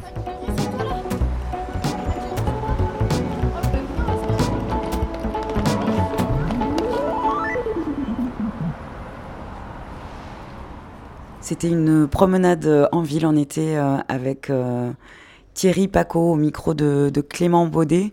Euh, Clément, on peut retrouver les autres euh, podcasts hein, sur lejournal.cnrs.fr, des podcasts que tu as réalisés pour le CNRS et notamment euh, peut-être celui qui a eu le plus de succès sur la langue euh, sifflée. Ah ouais, ah oui, c'est vrai, avec Julien Meyer, ouais. C'est un, bioacousticien qui a beaucoup travaillé, donc linguiste qui travaille sur ces langues et qui a euh, fait beaucoup de collectes, savoir où est-ce que euh, les gens pratiquaient ces langues sifflées et avec toute une analyse aussi du langage là-dessus. Et puis il ouvre sur à quel, enfin, de quelle manière finalement ça aussi relance les, les recherches sur le développement du cerveau et l'apparition du langage. C'est assez technique. Mais euh, et bien pour le coup, là, j'étais pas avec lui sur le terrain. C'était un peu triste parce que je n'ai pas pu l'accompagner non plus en Amazonie. Mais il a, lui avait enregistré pour ses recherches les, les gens qui sifflent pour pouvoir faire des relevés en fait et pour pouvoir pouvoir euh, collecter et archiver euh, euh, le matériau scientifique et donc c'est vrai que je passe quelques petits extraits euh, quelques petits extraits de, de, lui pour un peu illustrer parce que sinon en fait en vrai là pour le coup pour ce reportage là on était vraiment euh, assis autour d'une table donc c'était pas hyper immersif on va dire Ouais, mais pour le coup, il y a des très beaux extraits hein, quand même. ouais il y a de très beaux extraits c'est vrai Pour finir notre rencontre, euh, on va traverser la Méditerranée, la Syrie, l'Irak et euh, arriver en Iran où tu t'es rendu en 2017 pour y réaliser Téhéran jeunesse iranienne pour la plateforme de création sonore Boxon. Et dans ce documentaire de 50 minutes, on rencontre Ali, photographe sur Instagram, Baby Dragon Tooth, chanteuse euh, interdite, Amir qui drague euh, dans les bouchons. Pourquoi cette immersion, cette envie d'immersion euh, sonore à Téhéran et, ses 80 millions d'habitants à ce moment-là? Qu'est-ce que tu allais euh, chercher? Ah, j'allais pas chercher grand chose en fait. J'avais vraiment envie de, de découvrir ce pays parce que je connaissais pas du tout. Enfin, ça- m'attirait, mais je connaissais pas du tout. Et, euh, j'ai rencontré des gens là-bas avec qui j'ai finalement j'ai passé pas mal de temps. Et une bande de, de potes. Euh, 20, 25, 30 ans, éduqués, euh, hyper euh, ouverts sur le monde, enfin voilà un peu la, la- le, un petit peu ce qu'on entend, euh, enfin la, jeunesse iranienne euh, qui, qui a le seum en fait de pas pouvoir faire ce qu'elle veut quoi. Et résultat en fait vu que j'ai passé plein de temps avec eux, je me suis un peu laissé porter et j'ai pris pas mal de sons au fur et à mesure de, je suis resté euh, quoi un mois là-bas et c'était un peu comme pour Tokyo, je m'étais dit ben en fait euh, j'ai envie de faire voilà de faire écouter ça j'avais rencontré plusieurs personnages vraiment un petit peu saillants qui racontaient des choses différentes, en tout cas des angles différents sur ça veut dire quoi avoir 20 ans aujourd'hui ou 25 ans en Iran, à quoi tu rêves, c'est quoi un peu tes perspectives d'avenir. euh? C'est quoi cette histoire de chan- chanteuse interdite hein? C'est qui euh? Bah, c'est juste une chanteuse de rock euh, qui parlait hyper bien anglais, qui était euh, hyper maquillée, tatouée, enfin vraiment euh, hyper badass quoi. Et en fait, elle est pas vraiment interdite hein, parce qu'elle elle joue, mais elle raconte comment finalement, euh, vu que les femmes n'ont pas le droit de chanter sur scène, euh, bah, elle explique de quelle manière en fait ils détournent un petit peu la censure pour pouvoir quand même jouer. dans des petits bars, dans des petits cafés, enfin, dans des petits bars, dans des petits restos, dans des petits cafés, et comment finalement finalement, il y a beaucoup de choses qui sont interdites, mais qu'ils ils arrivent quand même à vivre leur life malgré tout. Euh, ou en tout cas, voilà, il y, a- il y a toujours des interstices dans lesquels euh, la, la- la liberté, ou en tout cas le désir de liberté euh, s'immisce. Et voilà. Mais c'est avec un- ce désir-là qu'on va clôturer l'émission. Merci beaucoup euh, Clément. de- Merci Chloé. D'être euh, passé par là. Et à bientôt euh, à Marseille pour sûr, à Grenouille peut-être. Bah oui, à bientôt, à très bientôt même. Box son.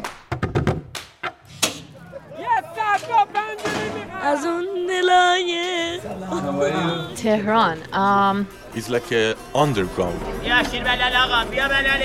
Basically, my existence is kind of illegal. everything is illegal, but legal at the same time. اگر موافقید میخواهیم به ماجرای تنظیم آثار توسط شما برسیم Avec ses 80 millions d'habitants, situé entre l'Irak et l'Afghanistan, l'Iran est source de beaucoup de fantasmes. En France, on parle souvent de l'Iran pour la dureté du régime islamique, le non-respect des libertés civiles, son ingérence dans les conflits en Syrie ou au Liban, ou encore pour la question du programme nucléaire. Mais à quoi ressemble la vie quotidienne à Téhéran, dans la capitale de la plus grande puissance de l'islam chiite au monde? J'ai voulu aller voir derrière le prisme déformant des médias comment la jeunesse vivait dans un pays où une personne sur deux a moins de 30 ans. La jeunesse éduquée, connectée et créative d'un pays complexe et souvent stigmatisé. J'ai voulu écouter comment Ali, Ré, Mina, Ershad et Sourouche vivaient en 2017 à Téhéran, en République islamique d'Iran. Téhéran, une jeunesse iranienne, une immersion documentaire pour Boxon.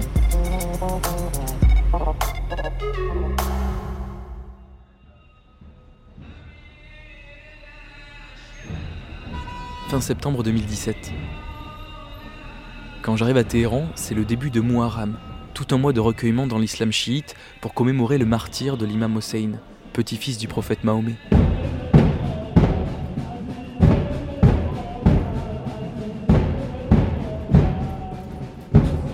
La capitale se prépare à plusieurs jours de cérémonie. Au coin des rues, des stands diffusent à la nuit tombée des chants religieux, et des hommes habillés en noir distribuent du thé aux passants. Au nord de la ville, une cinquantaine d'enfants s'engouffrent en chantant dans le bazar de Tajrish, drapeau à la main et bandeau sur le front, se frappant en rythme le poing contre la poitrine, en louant l'imam Hossein.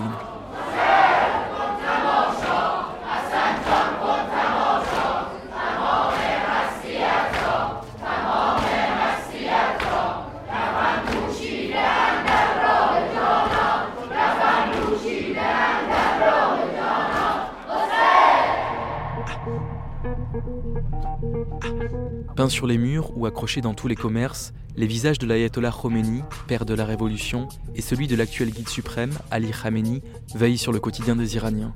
Comme si rien n'avait changé ou presque depuis 1979 et l'instauration de la République islamique.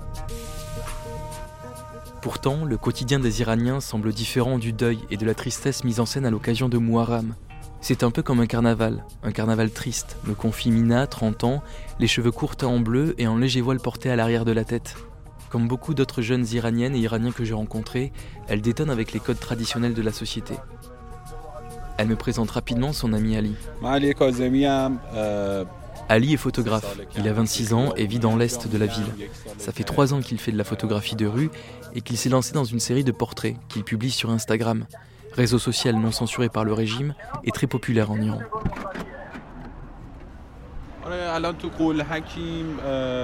Nous sommes assis sur un banc dans un parc, à Golak, dans le quartier nord de Téhéran. Tu sais, Téhéran est une ville très active, tout se passe ici. On peut croiser des gens qui pensent et qui vivent de manière très différente ici. On peut voir des graffitis, rencontrer des artistes, des musiciens de rue. C'est une ville très vivante et donc forcément inspirante pour moi. Ali a les cheveux longs, deux petites lunettes rondes, un jean et une large chemise à carreaux. Il sort son iPhone de sa poche et me montre quelques photos. La photographie est un excellent prétexte pour moi pour rencontrer des gens et j'aime raconter leurs histoires à travers les portraits que je peux faire d'eux. Quand je photographie, je cherche toujours des gens qui m'attirent l'œil. J'aime les personnages un peu marginaux, qui détonnent avec la norme.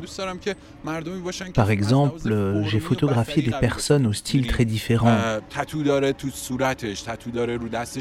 Certains sont tatoués sur le visage, d'autres ont des piercings. J'aime photographier des jeunes qui ne s'habillent pas ou n'agissent pas comme la société iranienne attendrait d'eux.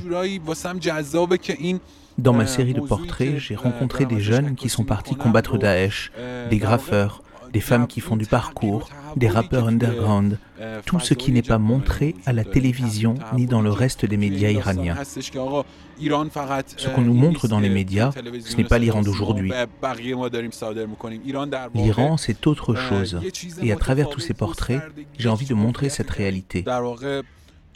Aujourd'hui, la jeunesse iranienne est partagée entre ce qu'elle voit sur les réseaux sociaux, le mode de vie occidental, et la réalité de vivre en Iran.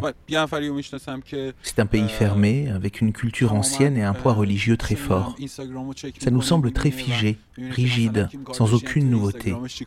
Et lorsque tu regardes sur Internet ou sur les réseaux sociaux, tu te rends compte de ce qui existe ailleurs, des différents modes de vie et des différentes possibilités qu'il y a. Et ça, ça bouleverse profondément la nouvelle génération, ma génération. Aujourd'hui, on utilise énormément Instagram en Iran. Ça permet à des artistes et à des photographes comme moi de diffuser leur travail, de se faire connaître, mais aussi de parler d'autres choses, de ce qu'on ne voit pas et de ce qu'on n'entend pas ailleurs. Instagram rend aussi les rencontres beaucoup plus faciles entre les hommes et les femmes.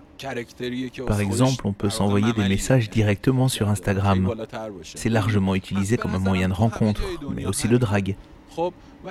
Après, comme dans tous les pays du monde, les réseaux sociaux poussent aussi à la mise en scène de soi, qui est parfois ridicule et peut-être très chronophage. Ali, tu trouves que ta génération est une génération perdue? Pourquoi est-ce que tu penses cela? Par exemple, quand je suis dans mon lit et que je regarde comment les gens vivent à New York, j'ai parfois du mal à savoir qui on est et à quoi on aspire. Est-ce qu'on veut être iranien dans le sens traditionnel du terme ou bien copier bêtement le mode de vie occidental on ne peut pas avoir la même vie ici. Et pourtant, on est nombreux à fantasmer sur ce qu'il est possible de faire ailleurs. C'est quelque chose qui te rend triste? Non, je trouve ça plutôt inspirant en fait, de voir ce qui se fait ailleurs. C'est très motivant. Par exemple, on se rencontre aujourd'hui parce que tu as pu me trouver via Instagram. Et là, on discute, tu m'as parlé de la France, de comment tu vivais là-bas on échange ici, sur ce banc, et on s'apprend des choses mutuellement. Mais il y a aussi beaucoup de jeunes de ta génération qui préfèrent quitter le pays pour étudier ou trouver du travail à l'étranger, et aussi bien souvent pour, euh, vivre plus librement. Oui, c'est vrai que c'est un problème. Oui. C'est pour cela que je parle de génération perdue. Je pense que l'expatriation n'est pas vraiment une solution. Car en arrivant dans un pays plus libre, je pense qu'on se sent forcément déraciné. Même si on quitte le pays, on reste toujours iranien. Partir uniquement pour avoir plus de liberté, je ne pense pas que ça me rendrait heureux. Parce que je ne serai jamais de là-bas ce ne sera jamais vraiment chez moi. Cette liberté ne t'appartient pas en quelque sorte. Comment on se bat en Iran en 2017 pour euh, plus de liberté? Tu sais, ce n'est pas tant se battre pour la liberté que pour son identité, pour avoir le droit d'être tel que tu veux être. À travers mes photos, je veux montrer qu'on peut faire ce qu'on veut ici. Du tatou, du rap, du graphe, du sport, vivre comme on l'entend, malgré le poids des traditions et de la religion. Je pense qu'il faut défendre et assumer ici le mode de vie que l'on souhaite. C'est à chacun de le faire. Le changement viendra de manière individuelle. L'exil n'est pas une solution.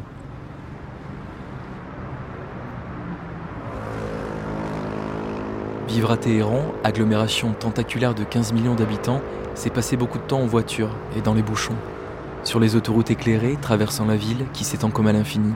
Des quartiers pauvres au sud jusqu'aux galeries marchandes des quartiers chics du nord, perchés sur les flancs des montagnes de l'Elbourz.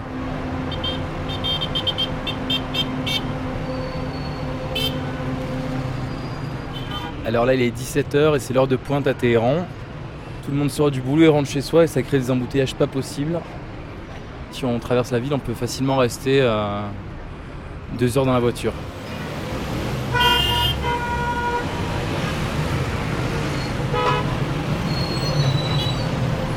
La nuit est tombée et Amir, 25 ans, étudiant en médecine, roule la fenêtre ouverte au volant de sa belle voiture orange.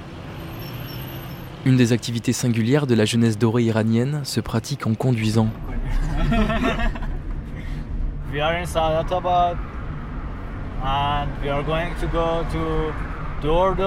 Avec un ami à lui, il décide de m'emmener faire du dor-dor.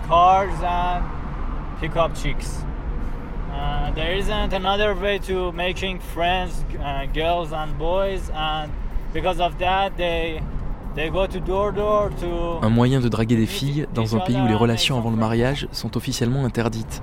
On va à des endroits spéciaux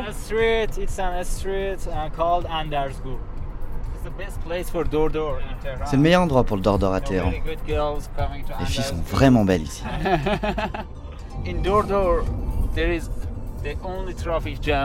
Tu sais, le Dordor, c'est le seul moment où on ne déteste pas les embouteillages. Alors on arrive à Andarsbou Street, c'est un boulevard bordé euh, par des galeries marchandes et, des vendeurs de jus et de milkshakes.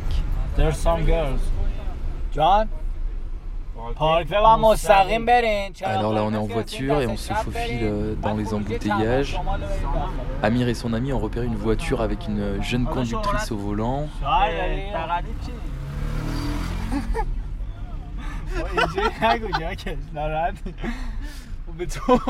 Et je pense qu'ils vont essayer de s'approcher.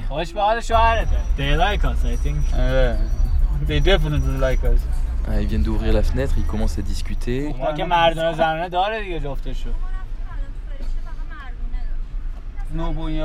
La fille sourit.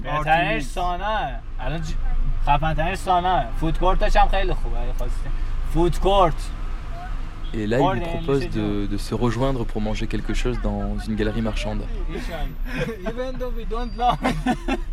Ah, mais le feu vient de passer au vert, on redémarre. C'est un peu le jeu du chat et de la souris, le Dordor.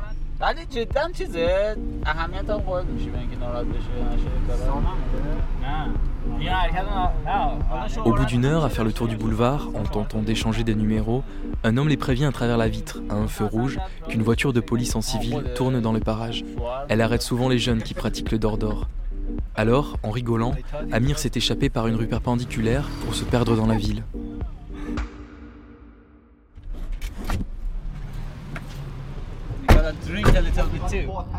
On vient de s'arrêter dans une petite ruelle de Téhéran pour acheter de l'alcool de contrebande dans un salon de coiffure qui vend en fait aussi de l'alcool, de l'arak. Et on reprend la route. Voilà comment ça se passe à Téhéran.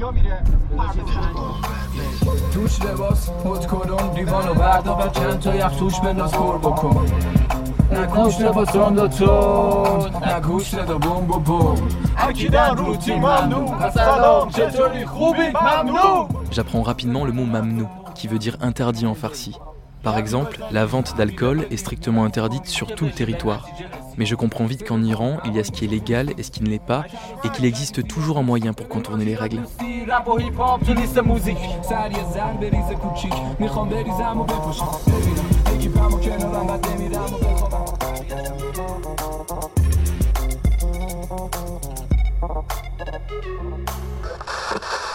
ای ساربان آهسته راز تا نام جانم میرود رنگ خدا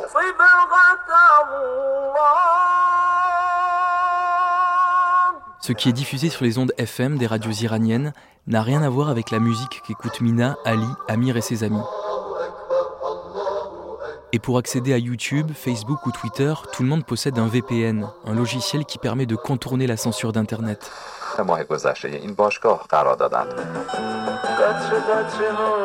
En Iran, le régime de la République islamique contrôle étroitement les mœurs et les arts. Après la Révolution, la célèbre chanteuse de pop iranienne, Gougouche, comme beaucoup d'autres, a été réduite au silence. Et aujourd'hui encore, les femmes n'ont pas le droit de chanter seules. Les groupes qui font du rap ou du rock ne peuvent pas commercialiser leurs morceaux et sont contraints de jouer dans la clandestinité. Pourtant, malgré l'interdiction, impossible d'empêcher des voix de s'exprimer. Mike is my thing, man. Yo.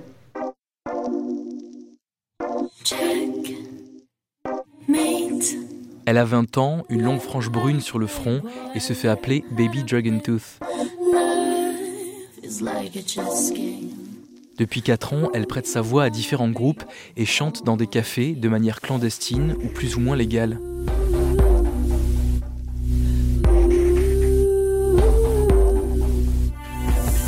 Elle m'accueille les yeux maquillés et dans un anglais parfait me raconte ses premiers souvenirs musicaux. Rap music was in the air while I was just in Quand j'étais à elementary l'école school. primaire, le rap était à la Uh, mode. J'en écoutais parce que c'était interdit et que mes parents it. détestaient ça. It was so interesting for us, like listening C'était d'autant plus amusant pour nous d'écouter quelque chose qui était illégal en quelque sorte. Uh, I started to, J'ai commencé à apprendre l'anglais. uh, À ce moment-là, mon père écoutait Avril Lavigne. Ça m'a semblé très bizarre parce que mon père est très traditionnel. Il écoute plutôt de la musique traditionnelle iranienne. Dans sa voiture, il a commencé à écouter Avril Lavigne et j'adorais ça. C'était bizarre de l'imaginer acheter des CD illégaux uh, dans la rue. Random people in the street. And so we started, uh, J'ai fait des recherches sur Avril Lavigne sur internet, Internet and it was so, uh, bad. et j'ai été surprise de découvrir uh, cette fille avec ses jupes déchirées, son maquillage excessif et son style so Ça ne collait vraiment pas du tout avec les idées de mon père. and he was like, Lui qui me disait constamment de porter le voile, de ne pas aller sur Internet, ce que je faisais quand même en cachette. J'étais fascinée par Avril Lavigne et je voulais vraiment avoir le même style de vie qu'elle. À l'époque, Facebook n'existait pas, mais on avait des blogs sur BlogFa. J'étais en contact avec plein de gens et on échangeait sur la musique et sur le style punk rock. À l'époque, j'étais fan de Yellow Dogs. C'était un groupe de rock alternatif iranien. À ce moment-là, c'était interdit de former un groupe de rock et donc ils ont dû partir aux États-Unis pour continuer à faire de la musique. Il y a eu un documentaire sur eux, Les chats persans. Et ce documentaire nous a beaucoup inspirés avec mes amis. On était des grands fans. On se disait qu'on devait faire comme eux, qu'on devait former nous aussi un groupe de rock underground. On me disait que j'avais une bonne voix, alors euh, je me suis mise à chanter et à rencontrer des musiciens. Depuis, j'ai enregistré clandestinement des chansons avec différents groupes. Des groupes de métal, d'électro, des groupes de pop. Et aujourd'hui, je fais partie d'un groupe qui s'appelle Young. On espère pouvoir sortir du pays pour faire une tournée et revenir en Iran après. On ne veut pas vraiment s'exiler. Aujourd'hui, tout est beaucoup plus simple qu'il y a dix ans, à l'époque des Yellow Dogs. Il y a beaucoup plus de liberté. Je peux facilement chanter dans des cafés ou dans des petites salles. Donc, malgré l'interdiction pour une femme de chanter seule sur scène en Iran, tu fais quand même des concerts. Tu n'as jamais eu peur d'être arrêtée? Ça peut sembler dangereux vu de l'extérieur. Ma famille et mes amis me disent toujours de faire attention à ce que je fais, à ce que je partage, où je me produis sur scène, parce qu'ils me disent que je pourrais disparaître du jour au lendemain. Mais je ne sais pas pourquoi je n'ai pas peur. Je me préoccupe plus du message que je cherche à faire passer aux gens et au monde. Et peu importe s'il faut que je chante dans des lieux cachés, en portant le voile, je me concentre surtout sur la voix, la musique et les paroles que je veux transmettre pour porter ce message de n'importe quelle manière. Comme c'est interdit, il n'y a pas beaucoup de chanteuses en Iran. Et mon objectif est d'encourager et d'inspirer d'autres filles à prendre le micro, à élever la voix et à chanter sans avoir peur. Et j'espère qu'ainsi, un jour, chanter ne sera plus quelque chose d'interdit pour les femmes en Iran. Et c'est pour ça que je m'en fous s'ils m'arrêtent. Parce que c'est le message que je veux faire passer qui est le plus important. Aujourd'hui, c'est beaucoup plus facile de se produire sur scène. Dans deux mois, je vais faire un concert dans une des bonnes salles de Téhéran, mais avec une autorisation. Une autorisation qu'on doit demander au ministère de la Culture et des Arts. Ils vont vérifier notamment les paroles mais euh, on va leur dire que je ne suis que choriste. Et au dernier moment, on va fermer le micro du soi-disant chanteur principal et c'est moi qui chanterai tout le concert. Ce n'est pas vraiment légal, légal, mais on peut contourner la loi et l'arranger à notre façon. Et tu sais, parfois l'argent et les contacts peuvent aussi arranger bien des choses ici. Comment est-ce que tu diffuses ta musique? J'imagine que c'est essentiellement sur Internet. Je la diffuse sur YouTube, SoundCloud, sur des applications iraniennes comme Radio Javan, mais aussi sur Telegram, et je la diffuse gratuitement. Ce qui est triste, c'est que parfois je me dis que même si j'adore ce pays, il vaudrait peut-être mieux que je le quitte, parce que je suis une femme et que c'est officiellement interdit pour une femme de chanter ici. C'est pas toujours facile à vivre, mais j'espère que les choses vont changer et que je n'aurai pas besoin de partir. Qu'est-ce qui t'inspire à, Téhéran? C'est ma ville. Um, c'est sale et parfois horrible, mais j'adore cette ville. C'est une ville étrange où tout est illégal et légal en même temps. Et ça a quelque chose d'amusant que les choses soient illégales. En fait, ici, on se sent vraiment rebelle. Quand on voit ces jeunes gens dans les pays libres qui jouent les rebelles en pensant violer la loi, On se dit non, les gars. Nous, on fait ça ici. On est obligé d'être dans l'illégalité. Ce que j'aime aussi dans cette ville, ce sont les lumières, les gens. La ville embrasse des contrastes entre des gens très religieux et la nouvelle génération. Par exemple, tu peux croiser un religieux en costume traditionnel et sa petite fille qui a les cheveux teints en bleu, des piercings, des tatouages. Et malgré ces différences, on doit pourtant s'accepter. Je trouve que tous ces contrastes sont très beaux. J'aime beaucoup les nuits à Téhéran. Ça ressemble un peu à un musée. Les gens se rassemblent, font la fête, jouent de la musique, boivent. On va chez les uns et les autres, on ferme les portes et les fenêtres, et chacun peut vraiment être soi-même.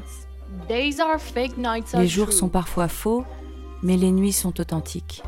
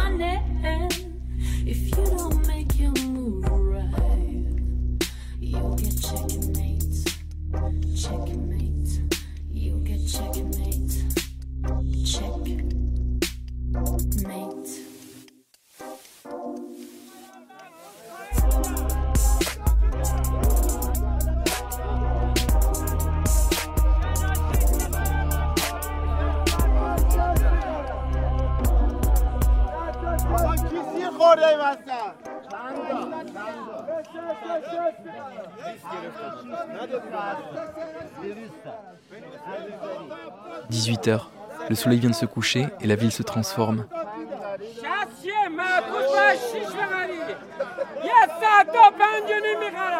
À la sortie du bazar, je passe à côté des crieurs qui commentent à ciel ouvert les cours de l'or et de l'argent.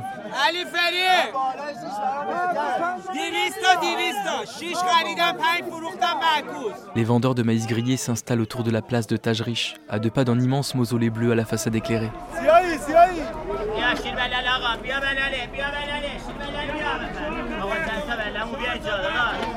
D'ici, pour se rendre tout au nord de la ville, les Téhéranais prennent le taxi ou utilisent Snap, version iranienne de l'application Uber, qui n'a pas pu s'implanter en Iran à cause des sanctions internationales. Lancée par de jeunes Iraniens, Snap est une application très populaire en Iran et ne manque pas de chauffeurs occasionnels dans un pays où le taux de chômage des jeunes avoisine les 30%.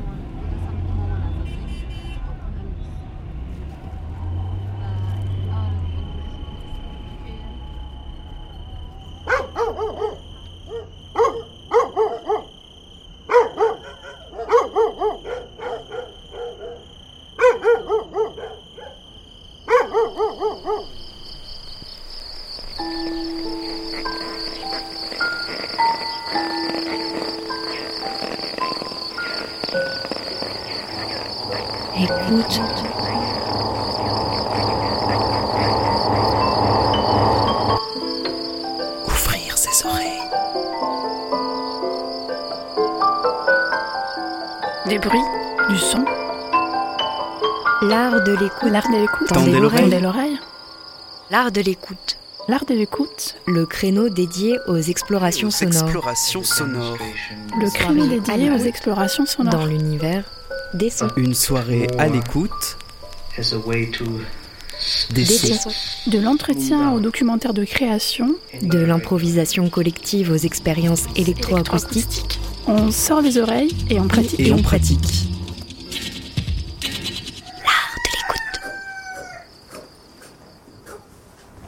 Une FM qui a de l'oreille.